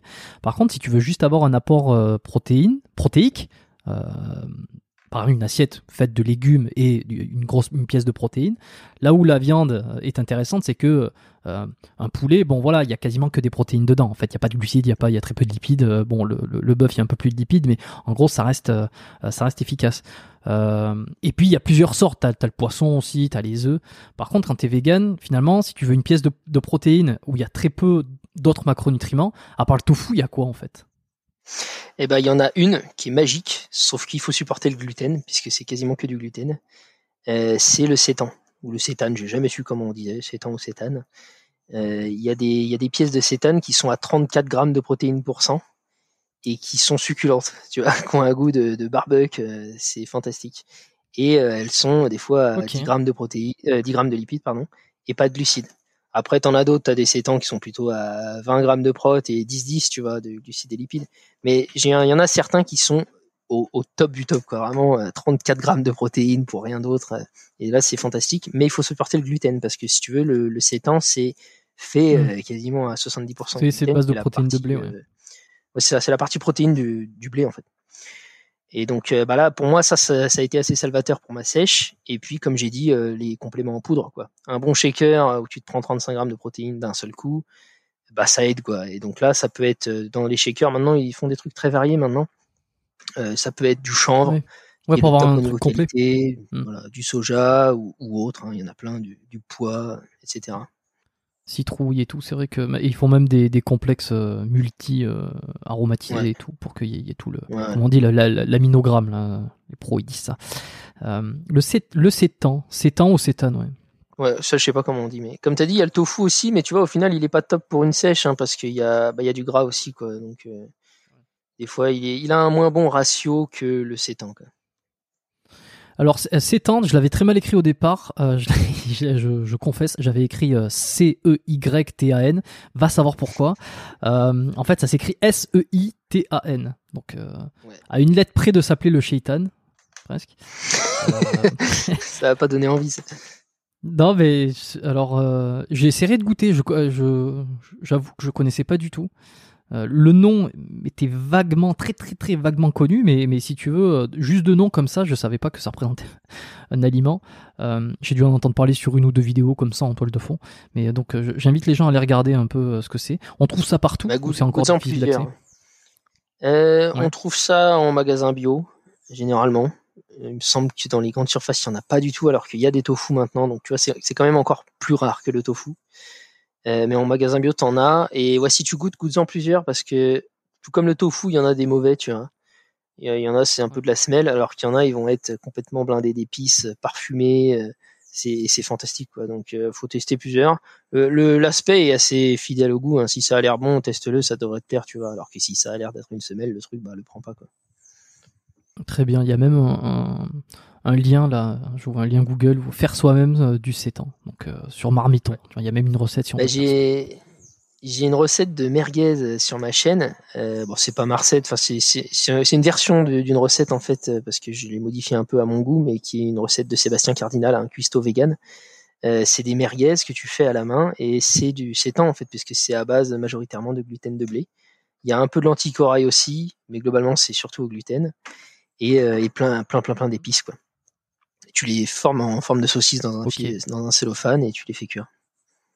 Comme d'habitude, je laisserai aussi les liens. Euh, une, as ton site web, ta boutique où tu proposes euh, tous ces, toutes les recettes, des recettes véganes. Je sais que tu as plusieurs programmes hein, entre euh, sèche ou entre si tu veux du volume dans l'assiette pour ceux qui, qui veulent sécher ou ceux, qui veulent au contraire reprendre de la masse. C'est ça. en, hein. gros, j'ai deux produits phares où c'est il y en a un c'est avoir nos protéines tout en devenant végétalien. Donc toutes les recettes sont volontairement toutes riches en protéines. Elles ont toutes plus de 30 grammes pour cent, quoi. Euh, et il y a le taux de protéines qui est indiqué à chaque fois. C'est vraiment axé sur euh, découvrir ce que c'est que de manger vegan et protéiné, quoi. Et euh, donc lui, il est, pratique pour prendre de la masse, un peu moins pour sécher parce que les plats sont un peu gras pour certains en tout cas. Et j'en ai un deuxième où c'est vraiment, il, est plus cher parce qu'il a, il a demandé beaucoup plus de travail. Il est axé sur mincir facilement. Et donc ça passe par plusieurs axes de mincir facilement. Il y a le fait d'avoir une satiété qui dure. Il y a le fait d'avoir euh, une psyché très satisfaite avec ce qu'on a devant nos yeux, quoi. Donc du volume dans l'assiette, tu vois, vraiment tu mets du temps à manger parce que tu as un gros saladier, mais en fait les choses sont peu caloriques. avec des, donc un choix d'aliments très précis. Il y a des aliments qui vont te couper la faim, voilà, des choses comme ça. Et donc tout a été étudié parce que c'est pas évident, tu vois, de créer une recette qui soit bonne et qui en même temps les aliments ont été choisis pour chacune de leurs propriétés, tu vois. Et, euh, et, donc de cette façon, tu as comme ça une assiette qui est bien belle, bien volumineuse, et tu peux euh, mincir assez facilement parce qu'en fait tu manges en volume autant que ce que tu avais l'habitude, mais en fait à la fin de ta journée tu as 450 calories de moins, quoi, tu vois. Donc ça c'est mes deux produits phares. Puis j'ai fait aussi un, un autre ebook sur des pizzas véganes que j'aime beaucoup. C'est mon préféré, c'est le, plus fun, tu vois. Les pizzas elles sont, elles sont trop jolies. je, suis trop content de ce truc-là. Tu connais le le, le konjac? Ouais, j'en ai utilisé dans quelques recettes du, du book pour mincir. C'est que c'est pas mal ça. Hein. Pour ceux qui connaissent pas du tout, c'est euh, ça, ressemble à des à des pâtes presque. C'est des, enfin ça dépend, c'est des, racines de konjac là. Pardon, je m'étouffe. Euh, les racines de konjac, ça ressemble à des pâtes, ça a un peu la même texture. Bon, pas exactement pareil, mais euh, mais par contre, ça a quasiment zéro calorie. Donc c'est assez, c'est fou. C'est un peu plus cher évidemment que des, que des, Ouais, c'est cher quand même. Bah, c'est surtout cher quand tu le rapportes au à la calorie, mais bon, là, le but, c'est de pas en avoir, donc c'est un peu le principe. Mais euh, bah, par exemple, dans, dans l'ebook, tu as une recette de rouleau de printemps où euh, je vais remplacer les vermicelles de riz par des vermicelles de konjac. Et juste en faisant ça, tu enlèves 200 calories à un plat connu et classique que les gens apprécient, quoi, tu vois. Et en réalité, quand tu manges dans le truc, quand c'est tout mélangé, euh, tu vois que très peu la différence. Et puis déjà, même visuellement, d'abord de, de voir le, le, le, le, qui ressemble, ou même des pâtes de konjac, ça ressemble visuellement. C'est bon, c'est blanc, c'est pas, c'est pas jaune, jaune, jaunâtre comme les pâtes, mais euh, dans ton assiette, c'est vrai que c'est, fou, quoi. C'est à s'y méprendre si tu le mélanges. C'est clair. Euh, tu prends des compléments pour euh, tout ce qui est, euh, euh, je crois que c'est vitamine B12 hein, qu'on est censé avoir un, une petite carence pendant le, quand on est vegan, ou d'autres choses. Il y a peut-être les oméga 3. Comment tu te démerdes pour tout ça? Moi, je prends que de la vitamine B12. Enfin, non, pardon, je prends un, complexe de vitamines qui s'appelle la Veg One. Et dedans, il y a de la vitamine B12 et je le prends pour ça. mais il y a aussi de la vitamine D et de l'iode. Et donc, moi, ça m'arrange bien parce qu'il paraît qu'on peut aussi en manquer un peu. Mais en vrai, bon, là où c'est la B12. Ouais, non, ici, ça va, il y a pas mal de soleil. Mais bon, moi, je suis roux, j'ai la peau très sensible, donc en vrai, je me, je m'y expose pas forcément longtemps, tu vois. Euh, mais voilà, je sais qu'il y en a dans ce complexe-là et j'en suis pas mécontent. Je me dis, bah, c'est là, c'est cool, je prends. Mais c'est surtout pour la B12 que je le prends. D'accord. Je me suis noté une des dernières choses que je voulais discuter, euh, c'est ta blessure à l'épaule quand même, parce que ça, m'intéresse. Euh, qu'est-ce qui t'est arrivé à cette épaule et, qui fait que tu as perdu une dizaine de kilos et que tu as été obligé d'arrêter pendant un moment Et, au-delà de ça, comment t'en es sorti et quels ont été les traitements efficaces? Alors, euh, ça a été une blessure qui est venue progressivement. Donc, euh, tu vois, je me suis pas méfié, j'ai pas fait un faux mouvement, quoi. J'ai juste eu un tout petit peu mal un jour, puis j'ai quand même fait l'entraînement par-dessus parce que c'était rien, puis un peu plus mal, et puis euh, un peu plus encore. Et là, assez pour que je m'arrête. Mais en vrai, j'avais pas très mal, tu vois, j'avais moyennement mal. je me suis dit, bah maintenant, je suis prudent, je vais m'arrêter parce que je suis, je suis un peu un habitué des blessures par le passé. Et donc, ça te faisait mal où exactement? euh, euh, je t'avoue que je sais même plus c'est quelle épaule parce que j'ai eu des foirades aux deux épaules sur 5 ans. Donc je sais même plus le celui de 2019, je n'arrive pas à me rappeler si c'était la droite ou la gauche. Mais c'était euh, derrière quoi, c'était au niveau de l'insertion de l'infraépineux, je crois. dans le deltoïde enfin par là quoi, dans cette zone, mais c'était un peu un sur toute une petite zone, j'arrive pas bien. Supra, supraépineux peut-être parce que c'était un peu plus derrière. Alors, tout à l'heure, tu m'as parlé, j'ai entendu bursite, le mot plusieurs fois. Ouais, ça, c'était il y a, il y a 4 ans. C'était l'autre épaule, je crois, et c'était une bursite. Là, c'était pas tout à fait pareil. Là, ça me revient. Donc, en 2019, c'était l'épaule gauche normalement. Et, euh, et donc, j'ai eu de plus en plus mal et je me suis arrêté. Et la, la bizarrerie de cette année-là, c'est que d'habitude, une inflammation, euh, le médecin il te dit bah tu t'arrêtes trois semaines. Je me suis arrêté six mois, j'avais de plus en plus mal. Et donc j'étais hyper inquiet. Tu peux voir des vidéos sur ma chaîne YouTube. Euh, j'avais fait une opération Aigle Royal, j'avais appelé ça, où je m'incissais et tout euh, sur sur 45 jours. Et bah dedans, je disais que je, pensais que j'allais peut-être arrêter ce métier et tout, arrêter la muscu, arrêter ma chaîne YouTube parce que j'avais pas, j'arrivais pas à m'en sortir quoi. Mon corps il suivait plus et mine de rien, bah, une partie de mon, mon contenu s'appuie sur mon corps quoi. Et j'étais hyper inquiet, grosse euh, grosse déprime et tout. Et euh, j'ai vu peut-être plus de 10 praticiens différents. J'ai vu du kiné, de l'ostéopathe, euh, des médecins, de, du radiologue, euh, IRM, j'ai tout fait. Les les, les plus médicaux d'entre eux, donc les médecins, les, les IRM, les radiologues, m'ont m'ont tous fait euh, haïr leur profession puisqu'ils m'ont reçu euh, entre deux rendez-vous euh, pressés, désagréables, diagnostic en biais. Enfin, je, me diagnostique mieux tout seul, honnêtement. Et à chaque fois, non, bah vous avez rien, monsieur, parce que l'image dit que vous avez rien. Et moi, je leur dis mais j'ai mal. Non, non, vous avez rien, c'est dans la tête. Ok, bon. Et ensuite, j'ai vu des, des gens, des professions que j'apprécie un peu plus, comme la tienne. C'est fou ça ouais, bah franchement, moi j'ai perdu toute, euh, toute, estime et toute confiance pour le, corps médical. Après, je sais que c'est pas pour rien qu'ils deviennent comme ça aussi. Hein, c'est que la, profession est, pressée de toutes parts. Tu vois, tu vois un médecin urgentiste, il, a des poches sous les yeux jusque là. Tu vois, donc ça se comprend. Il y a des facteurs atténuants, mais bon, le fait est que le service euh, patient est, très désagréable. Et, euh, puis j'ai vu aussi des ostéos qui m'ont soulagé, fait comprendre des choses j'ai vu ensuite un, médecin ostéopathe euh, qui faisait les deux donc, euh, qui m'a détecté cette fois une carence en vitamine D.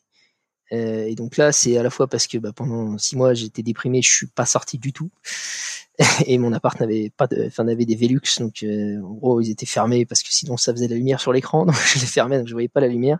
Et parce que je suis vegan aussi, et le fait est qu'on a quand même un peu moins de vitamine D puisqu'il y en a dans les œufs qu'on n'a pas. Donc euh, j'ai eu une carence en ça et euh, forcément ça devait ralentir ma guérison. Mais euh, il m'a il m'a guéri cette carence et j'ai quand même pas guéri de l'épaule. Et c'est que vers janvier de l'année suivante, quoi, 2020 du coup, que j'ai pu, ça devait être un ostéopathe qui m'a fait comprendre qu'en fait c'était le mouvement qui, qui soignait, tu vois. Et là, ça a changé toute ma, ma, façon de voir les choses en fait. J'ai complètement changé. Hmm. Moi maintenant, quand un médecin me dit bah tu t'arrêtes un mois, je, j'arrête d'aller voir ce médecin. Quoi. Pour moi, ça n'a pas de sens. Euh, et en fait, je me suis. Mais le, repos total n'est pas bon. Euh. C'est clair, bah parce que c'est c'est les tissus entre eux, il faut les réactiver, il faut les bouger parce que sinon ça devient tout tout enquisté, tout, tout calciné. Enfin, je sais pas comment on dit. donc en fait, c'est logique, ça se tient, mais on n'y pense pas au début, quoi. Et donc en fait, je me suis remis à faire des épaules, c'est-à-dire à faire mes élévations latérales, mes exercices de muscu classiques, tout léger, quoi et euh, bah, j'ai eu de moins en moins mal tu vois et, je me suis senti con franchement. Je me suis dit putain mais tout 2019 j'ai perdu 12 kilos euh, je me suis fait insulter parce que le vegan a perdu tous ses muscles et j'aime pas être un mauvais porte-étendard du véganisme tu vois. Je me sens pas investi de la mission de, de convaincre non plus mais en tout cas j'aime pas convaincre à l'envers tu vois. J'ai pas envie de montrer que le vegan il perd tous ses muscles non plus quoi. Et, euh, et donc j'étais triste j'étais pas bien et je me suis senti con quoi tu vois. Bien sûr. Et donc maintenant, bah, quand j'ai mal, euh, bah, je, je m'arrête souvent quelques jours et puis je me remets souvent en mouvement assez rapidement, en fait, euh, progressivement. Quoi. Et ça, ça va souvent vite euh, mieux. Quoi. Bah, t'as raison, c'est complètement ça. Le repos, mais la, la vérité, comme d'habitude, est toujours un petit peu entre les deux parce que les deux semblent logiques. Le mouvement, pour éviter de, de trop enraidir. Euh, ah ben oui, c'est ça qu'il faut faire, c'est logique. Mais d'un côté, c'est vrai que quand, quand t'as mal, faut quand même laisser aussi le temps euh, à la, au problème, à la structure qui souffre, de se reposer parce que euh, c'est ce qui lui manque un petit peu de repos. Donc, mais par contre, pardon. Par contre, les extrêmes sont pas bons. S'arrêter pendant trop longtemps, ça va, si tu veux, ça va pas avoir un impact. Et puis, continuer à s'entraîner sur une blessure à fond, c'est pas bon non plus. Donc, la justesse de, de l'approche et de se trouver entre les deux. Moi, ce que j'aime bien dire, c'est que pendant les pro quand la, quand la douleur est là et quand on se décide, ok, allez, cette fois-ci, je prends les choses en main, j'aime bien dire euh, d'arrêter les mouvements, tous les mouvements qui font mal, ça c'est une évidence, d'arrêter de solliciter la structure qui a besoin d'un tout petit peu de repos pour le moment, mais par contre de continuer à faire des mouvements, de continuer à s'entraîner les autres structures, euh, les, les, les, autres articulations, les autres muscles, tant qu'il n'y a pas de douleur, pendant un petit laps de temps, et ensuite on peut passer sur des choses plus spécifiques où on va essayer de réactiver la, la, le tendon, réactiver le muscle qui a été qui, qui est douloureux, euh, remettre du mouvement sur l'articulation en question, mais tout ça de manière assez euh, progressive, adaptée. Et, euh, et c'est ce qui finalement a réussi un petit peu à te sortir de ce sacré bourbier. C'est ça. Mais c'est clair. Je pense qu'en effet, ouais, il faut il faut remettre du mouvement, mais, mais tout doucement en fait. Ne pas être à l'arrêt parce que moi, je, je me souviens, j'avais tellement mal à l'épaule et tellement peur. J'étais convaincu que si je me refaisais mal un petit peu, je repartais pour euh, trois mois de, de, douleur, tu vois. Comme si le fait de réactiver une fois la douleur, ça repartait le compteur à zéro. Que je m'étais mis à me comporter comme si mon bras était dans le plâtre. Mon, mon bras gauche, je le bougeais plus. Je me douchais, je me lavais les cheveux avec qu'une seule main et tout parce que je voulais pas bouger. En fait, c'est mais quelle erreur quoi aujourd'hui quoi. Je me rends compte, mais à l'époque c'était ça quoi. il y a une autre chose aussi qui que cette blessure m'a appris, C'était un, de mes abonnés qui s'appelle Étienne, qui est kiné, qui m'a, il m'a pris en session FaceTime plusieurs fois, une heure et tout, pour m'expliquer plein de choses. Super sympa le gars. Et il m'a enlevé de la douleur en, en, une seconde, tu vois. Et il arrivait à me la remettre. Donc en fait, ce qu'il faisait, c'est que il me disait que l'épaule c'est souvent relié au, au, cervical, et il m'avait expliqué comment détendre mon cou. Donc je en auto euh, étirement, tu vois, j'ai tiré sur ma tête euh, le côté, j'ai tiré mon cou, quoi. Ouais. Et, euh, et je, je, faisais juste après cet exercice un, un mouvement témoin qu'on avait évalué auparavant, qui était des pompes les bras écartés. En fait, je faisais des pompes les bras écartés, j'estimais ma douleur à 8 sur 10. Je faisais l'étirement et je faisais les pompes bras écartés, j'estimais ma douleur à 3 sur 10, quoi. Et, et là, et là j'ai halluciné, quoi. Je me suis dit, waouh, c'est incroyable la puissance du corps et du mouvement et de, enfin, tu vois, des nerfs et le fait que ta douleur, elle est entre guillemets pas dans ta tête mais dans tes nerfs, on va dire. Elle est apprise par ton système nerveux, tu vois, et que il y a une bonne partie de cette douleur qui est en fait euh, désactivable et tout. Et ça, ça m'a bluffé, ça m'a donné une compréhension tout autre de des douleurs et des guérisons et des cicatrisations, quoi. Et, surtout des douleurs chroniques, en fait, du fait que quand tu as une douleur depuis deux ans, il y a des chances que ce soit plus réellement inflammé, mais que en fait ce soit ton système nerveux qui a pris le truc, quoi, tu vois. Exactement, ça soit intégré dans ton cerveau. Ouais. Et, ça, ça m'a énormément appris. C'est complètement changé le, le schéma moteur. Hmm. C'est intéressant ce que tu dis euh, sur cet étirement là en plus parce que s'il se trouvait effectivement que tu avais des douleurs hein, sur le en, on appelle le moignon de l'épaule en haut que ça soit entre le supraépineux, la bourse, le l'infraépineux, peut-être un problème de placement de l'épaule, le fait de tracter à la fois sur le trapèze qui est au-dessus, euh, amener un étirement également du supraépineux qui vient s'insérer derrière le derrière l'épaule.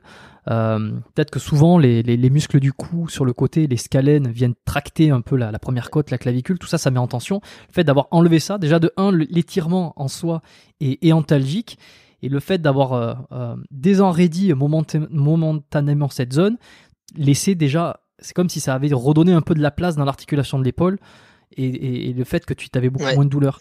Et euh, c'est ce que j'ai continué d'apprendre avec l'ostéopathe que j'ai vu plutôt en début de, 2021 là et en fin 2020 euh, que je l'ai vu un peu plus pour du, maintien quoi. J'avais pas de gros problèmes comme euh, en 2019 et euh, en fait elle, m'a elle m'a dit que mon moi moi je prends beaucoup de stress dans les trapèzes comme beaucoup de gens j'imagine. Donc c'est tout verrouillé tu vois et il y a un muscle je crois c'est l'angulaire peut-être corrige-moi si je me trompe qui, qui est du coup à l'omoplate quoi. Ouais ouais, l'angulaire de la scapula. Et elle m'a dit ton angulaire et c'est un bâton il et donc bah il est il est tout verrouillé quoi. Et le fait d'avoir ça qui est verrouillé, euh, ça crée une immobilité ou en tout cas un manque de mouvement de mon omoplate qui elle-même donc va créer euh, un frottement qui devrait pas avoir lieu. Et ensuite, tu as une inflammation. Et c'est ça qui m'a fait comprendre l'intérêt de la prévention euh, dans, dans, enfin de, dans, dans, ta santé, quoi. Mais que là encore, j'ai du mal, un mal fou à appliquer, hein, comme je t'ai dit au début du podcast, qui est que voilà, si tu, si tu étires tes muscles, si tu fais attention à, à que tout soit bien huilé, bah, tu vas sûrement éviter les problèmes. Surtout quand tu as un terrain glissant comme j'ai sur mes épaules, qui ont un acromion très couvrant, qui ont des frottements tout le temps euh, à cet endroit-là, quoi. Et bah, je devrais, euh, je devrais mettre en place davantage de prévention, mais j'ai du mal à, le faire. Quoi. Ouais, mais c'est toujours quand il y, a une douleur, l'humain a fait comme ça. Quand il y a un problème, il s'en occupe, et quand quand il n'y a pas de problème, c'est vrai que la prévention est. Alors l'humain, l'humain et puis l'occident, euh, l'occidental aussi surtout parce que c'est vrai que du côté de l'Asie, ils sont beaucoup plus dans la prévention. Bah, il, me semble même que c'est, enfin, c'est inscrit dans leur système en fait, euh, puisque les, les, médecins sont payés euh, lorsque tout le monde va bien, je crois. Ils sont de moins en moins payés quand il y a des malades. Il me semble que ça fonctionne à l'envers. Alors effectivement, je crois qu'il y a quelque chose comme ça. Je, ne pourrais pas donner plus de détails, mais euh, euh, le, système est fait euh, différemment. Si, il y en a qui en savent un peu plus sur ce système-là, qui, qui pas à l'écrire, soit dans les commentaires si vous regardez sur YouTube ou ou enfin les gens regardent pas, écoutent pas trop les podcasts sur YouTube d'ailleurs, mais ou écrivez-moi directement hein, contact at biomechanicpodcast.com. si vous avez de la science, partagez-moi votre science. Euh, donc euh, blessure à l'épaule, ça c'est ok. Je voulais quand même en, parler un peu. Euh, écoute, on va on va conclure. Hein. Euh, dernière dernière avec un S petite question. pourquoi décider de partir en Guadeloupe du jour au lendemain? Alors en fait, le choix de la Guadeloupe, il s'est fait du jour au lendemain, mais l'envie de partir loin entre guillemets, c'est une phrase vague. elle date d'il y a des années déjà.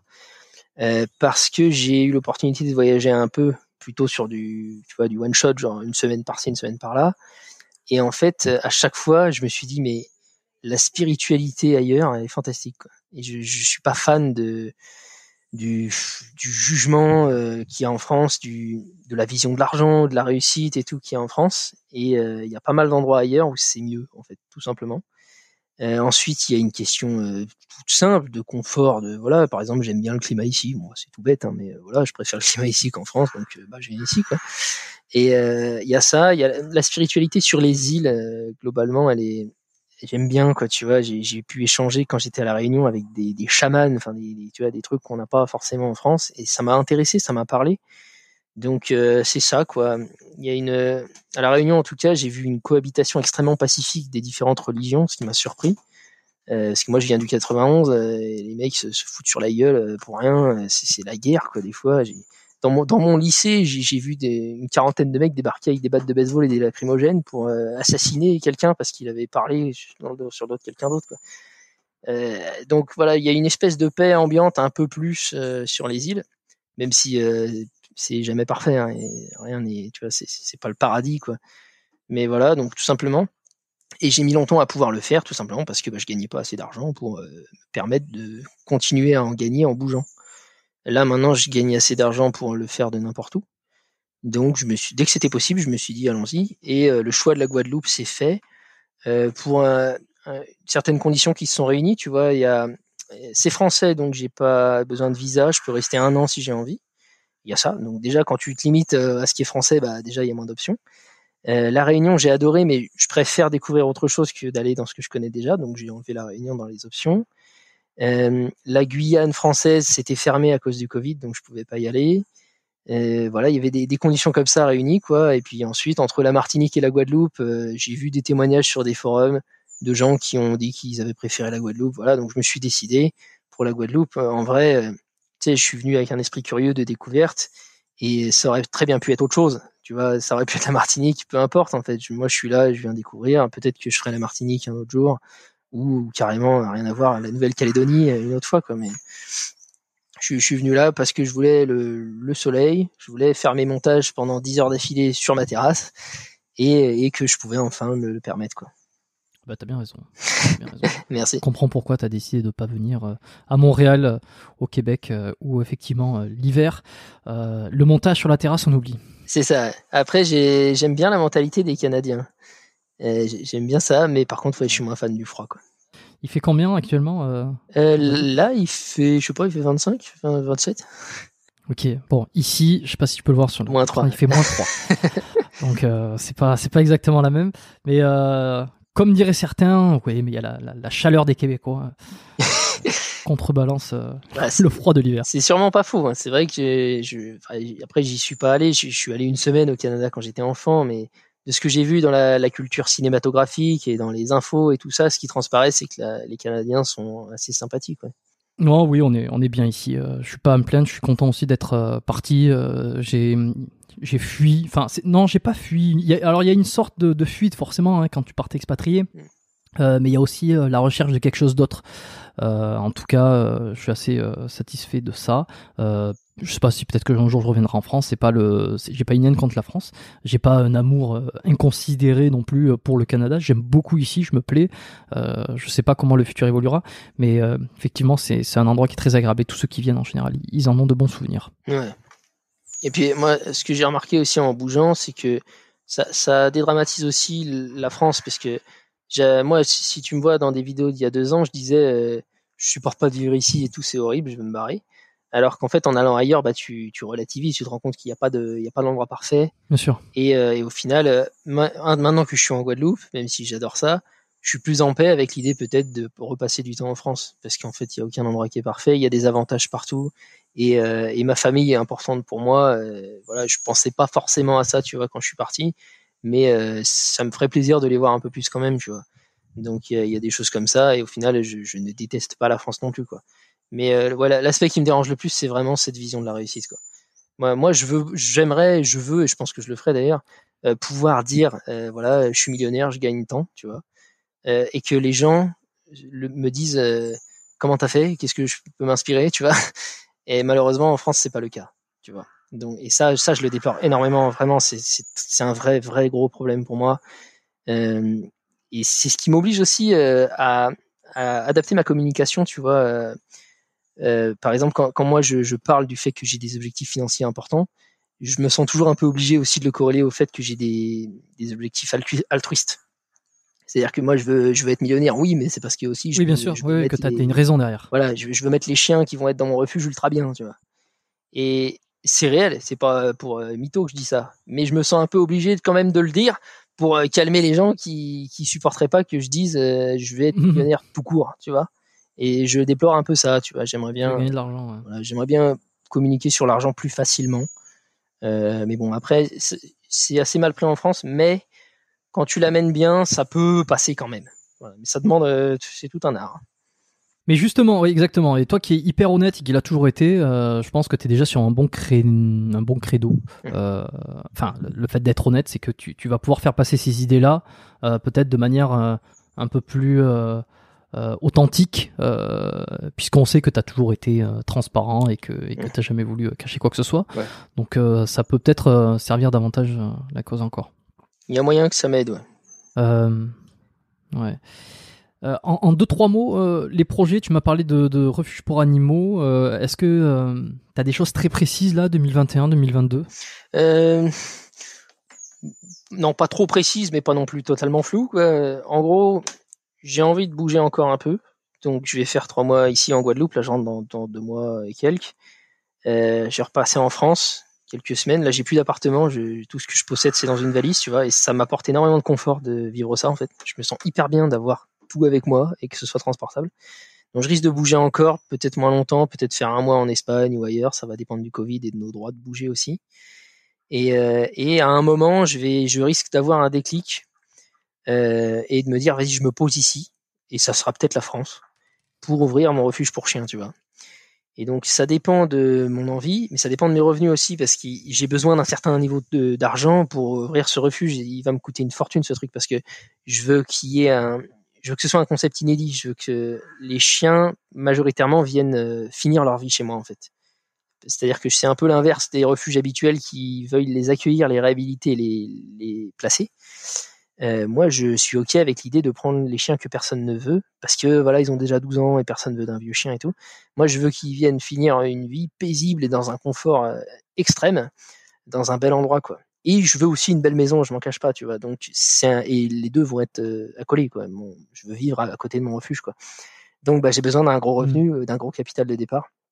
Donc ça dépend de ça, de combien j'ai de côté et de l'endroit où je me déciderai à le faire. Et euh, peut-être que ce sera cette année que ça va se faire, peut-être que ce sera dans trois ans.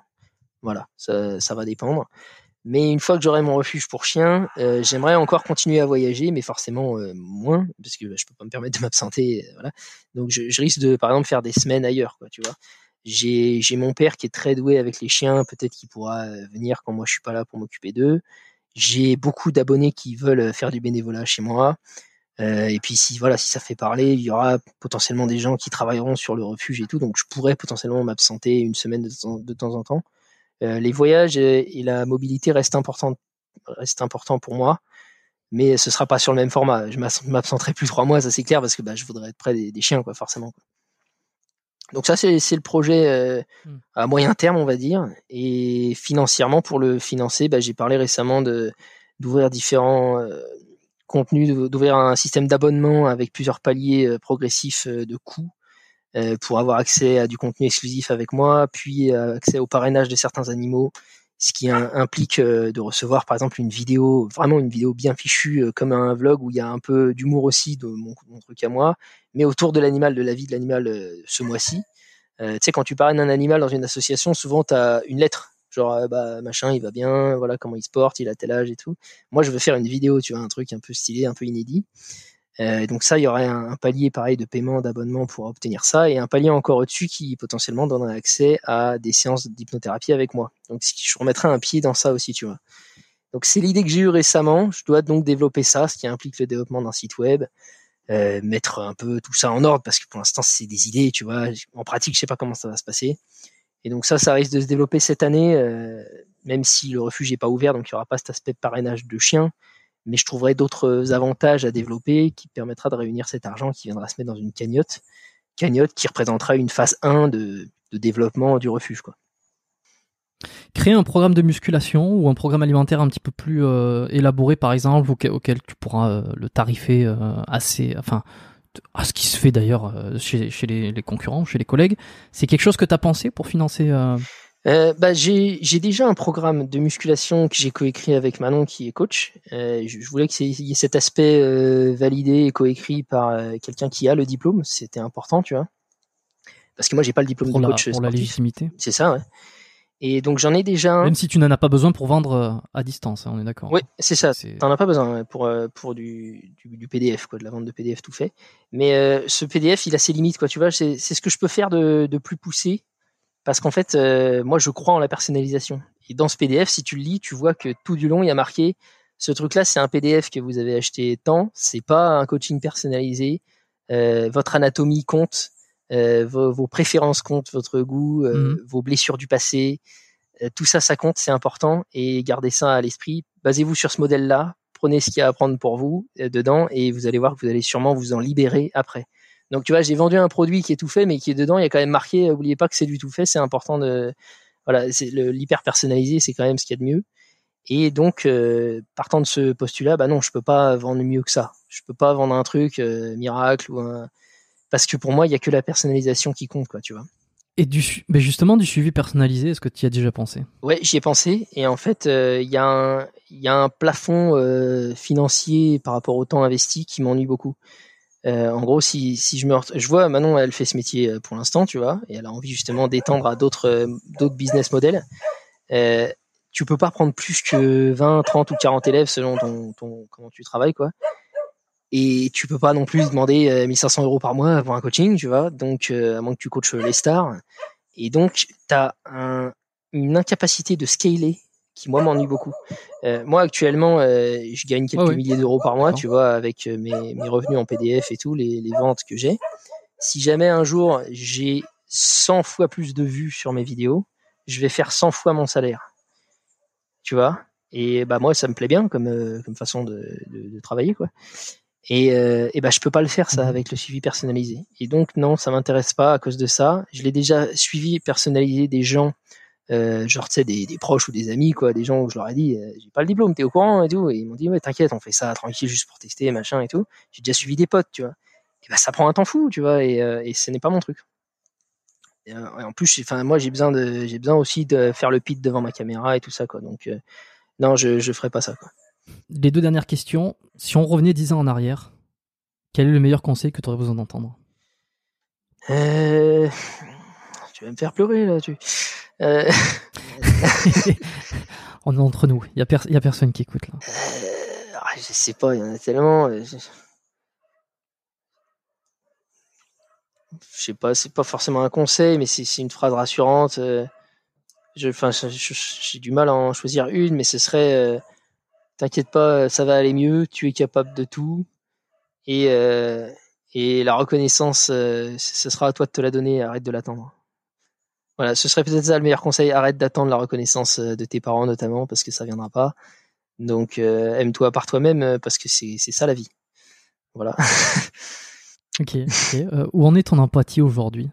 Est-ce que ça s'améliore? Est-ce que tu... tu disais au début que tu avais du mal à ressentir... Ouais, je crois que j'ai j'ai un peu touché un plafond quoi euh, et donc faut que je retravaille dessus euh, parce que j'ai vraiment augmenté mon empathie dans le sens où j'ai pu comme je t'ai dit euh, ouvrir mon cabinet et arrêter d'être impassible. Ça j'ai pu le développer. Mais par contre tu le vois dans la vidéo sur la pointe des châteaux là je n'en croyais pas mes yeux. Bah, je, je déplore de pas ressentir très fortement l'émotion que j'aimerais vivre donc, euh, je, le mets aussi dans l'empathie, même si c'est pas tout à fait la même chose en, vrai, mais c'est voilà, c'est une faculté quand même à, prendre l'émotion, tu vois, à la vivre. Euh, et donc, bah, je dirais que j'ai encore du, du, chemin devant moi, voilà, que j'avance tout doucement. Parfait. Est-ce que tu aurais un livre euh, à conseiller notre auditoire qui, qui, nous écoute, qui est encore là, ou même à moi tout simplement, euh, un truc qui n'est pas forcément coléré, donc corrélé à la musculation. Euh, tu as parlé des livres de Delavier, mais est-ce qu'il y a des choses qui t'ont marqué ou, un livre que tu as lu récemment qui, que tu as envie de conseiller? Alors, euh, celui que je conseille toujours, hein, c'est un petit peu quand on me demande ça, ça fait très longtemps que je conseille celui-là parce qu'il est, il est fantastique sur pas mal de points de vue. ça s'appelle Un cerveau pour changer. Ça a été écrit par Richard Bandler, qui est l'un des deux co-créateurs de la PNL, programmation neurolinguistique. Oui. Et euh, Bandler, il a un style d'écriture et un style d'ailleurs dans sa vie hein, qui est très provocateur, très comique. il est, c'est le genre dans le bouquin, il va vous dire alors, vous comptez lire un chapitre de plus sans, sans mettre en pratique, c'est ça? Tu vois, il va te pousser vraiment parce que c'est vrai que souvent dans le développement personnel, on lit, on lit, on lit, puis on n'applique pas. Et donc, euh, ce sont des exercices. Ouais, euh, c'est ça. Ce sont des exercices euh, pratiques, faciles à comprendre, faciles à mettre en place, mais difficiles à master. Tu vois, easy to learn, hard to master. Tu vois. tu vois, mmh. l'auto-hypnose par exemple ou la méditation, ce sont des pratiques où on est bien meilleur au bout de 10 ans que la première année. Voilà, mais pourtant le principe de base, il est assez simple à comprendre. Et donc, euh, ce sont des, des, exercices qui vous permettent d'apprendre à vous servir de votre cerveau. Que, comme on a appris, euh, voilà, à courir, euh, à, contracter nos bras, à, écrire, ça on l'a appris à l'école, mais on nous a pas appris à se servir de notre cerveau tel qu'il est, il devrait être utilisé en fait. Donc notamment avec le langage de la symbolique qu'on a parlé tout à l'heure, la visualisation, mais pas que, tu vois, il y a plein plein plein d'exercices, c'est très varié, et ça ça t'apprend en fait à bah, à changer un comportement qui te déplaît chez toi, à améliorer ton estime de toi en, bougeant tes croyances limitantes. Euh, voilà, tout ça, quoi. C'est, ça t'apprend littéralement à utiliser ton cerveau tel qu'on devrait l'apprendre normalement, quoi. Et c'est court. C'est un, c'est un petit livre. Il fait, je crois, 200 pages. Il est pas cher. Et euh, le style d'écriture est, assez propice euh, à, la, facilité de compréhension parce qu'il y a, y a un petit peu de provoque, un peu d'humour. Donc voilà, c'est pas barbant donc euh, en fait, ça réunit beaucoup beaucoup de qualités et pour, ça, je le conseille fortement. Un cerveau pour changer, euh, Richard Bandler.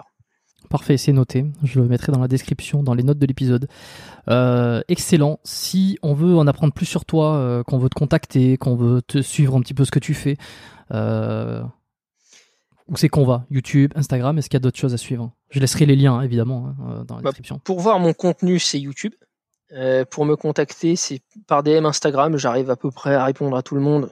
Euh, maintenant, je fais un, petit tri dans le sens où j'ai quand même beaucoup de gens qui me contactent. Donc, quand euh, c'est euh, hey, t'as pas des conseils, même pas bonjour, bah là, je réponds pas. Mais globalement, je réponds. Hein. Et, sinon, sur mon mail, pour des choses un peu, plus profondes, les, gens m'écrivent des longs mails. Voilà, c'est plus la plateforme pour ça. Donc, mon mail, c'est blouson au sommet, tout attaché, gmail.com. Au sommet, tout simplement. Voilà. Et à chaque fois que tu reçois un, mail ou un témoignage, tu vois merde, j'ai oublié le nom de, ta chaîne du début. Euh, oui, non, non, sur ça, non. Sur, euh, c'est plutôt quand YouTube m'écrit que je vois le nom du, de la chaîne du début. Ah, d'accord. Honnêteté, fitness et hédonisme. Excellent. écoute, c'est super. Ça a été un super moment pour moi. J'ai beaucoup aimé la découvrir un peu plus là, tout ce qui était l'hypnose et puis ton parcours. Et on voit que, on voit que tout ça suit quand même une certaine évolution. Et, euh, et j'aime bien toujours euh, reposer des, des, petites questions sur, euh, sur bah, le, fait de 10 ans en arrière. Qu'est-ce que tu serais dit Parce que ça permet de voir un peu le, toute la progression qu'il y a eu. Et là, je crois qu'il y a eu une grosse progression entre tes débuts de, de, de, les petites bricoles, les petites ou grosses bricoles d'ailleurs qui te sont arrivées, puis aujourd'hui où finalement tu, tu vis de ta passion, comme on peut dire. tu n'as plus de problème à te de timidité ou quasiment plus. J'en ai, mais j'en ai un niveau acceptable. J'en ai un niveau que je trouve mignon, tu vois. C'est-à-dire que des fois, je vais rougir à la table devant un groupe d'inconnus, mais ça va pas ça va pas me, traumatiser, tu vois. Je vais me dire, bon, ça fait partie de mon charme, voilà, c'est comme ça. Ouais. Ouais, et puis et puis gros physique aussi, hein, évidemment. Euh, allez regarder un petit peu euh, euh, à quoi quoi blouson au sommet euh, Sylvain euh, de son prénom, euh, j'ai retenu, ressemble physiquement, c'est pas mal. je te remercie Sylvain Blouson au sommet d'être passé sur le podcast, c'était super enrichissant. Je, tous ceux qui sont ici encore avec nous, et je suis certain qu'il y en a beaucoup parce que c'était vraiment passionnant. si vous avez apprécié que ce soit l'épisode ou que vous aimez bien le podcast biomécanique mais en général, en fait la meilleure façon de le faire savoir c'est de laisser une note sur Apple Podcast, euh, l'application anciennement iTunes, euh, sur les iPhones. Euh, un commentaire avec un avec un, avis de 5 étoiles, c'est j'adore ça, j'adore recevoir des avis de 5 étoiles. sinon, partagez ces épisodes, hein, partagez celui-ci si vous a inspiré, que ça soit sur en story Instagram ou partagez-le directement à vos amis pour qu'ils découvrent un peu ce, parcours et puis et des sujets auxquels on a discuté. et puis inscrivez-vous à la lettre biomécanique. On a parlé un peu des, douleurs d'épaule, on a parlé euh, un peu de santé, pas énormément de santé, enfin beaucoup de santé, de, psychologie, mais aussi de santé physique, euh, d'adaptation d'entraînement, tout ça. Ça, c'est des conseils que j'essaie de donner moi dans ma la lettre biomécanique, donc qui est euh, ma newsletter un petit peu à la fois perso et pro. je laisserai le lien dans la description, c'est le premier lien, biomécaniquepodcast.com slash lettres. L'URL est très simple.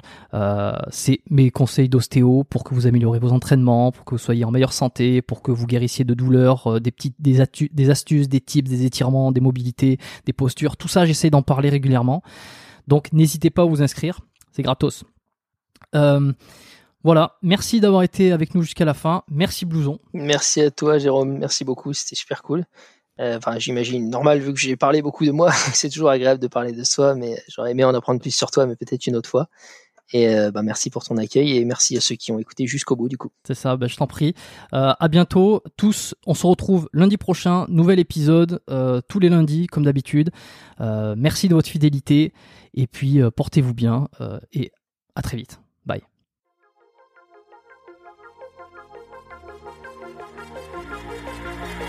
Merci d'avoir écouté cet épisode du podcast Biomécanique jusqu'au bout. Vous pouvez l'envoyer à deux de vos amis ou le partager sur vos réseaux sociaux. Merci également de lui mettre une note de 5 étoiles avec un petit commentaire sympa. C'est ce qui me permet de mieux ressortir dans les classements.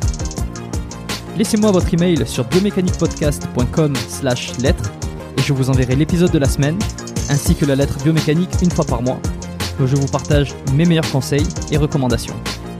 Vous avez écouté le podcast Biomécanique. Je suis Jérôme Cazerolle et je vous dis à très bientôt.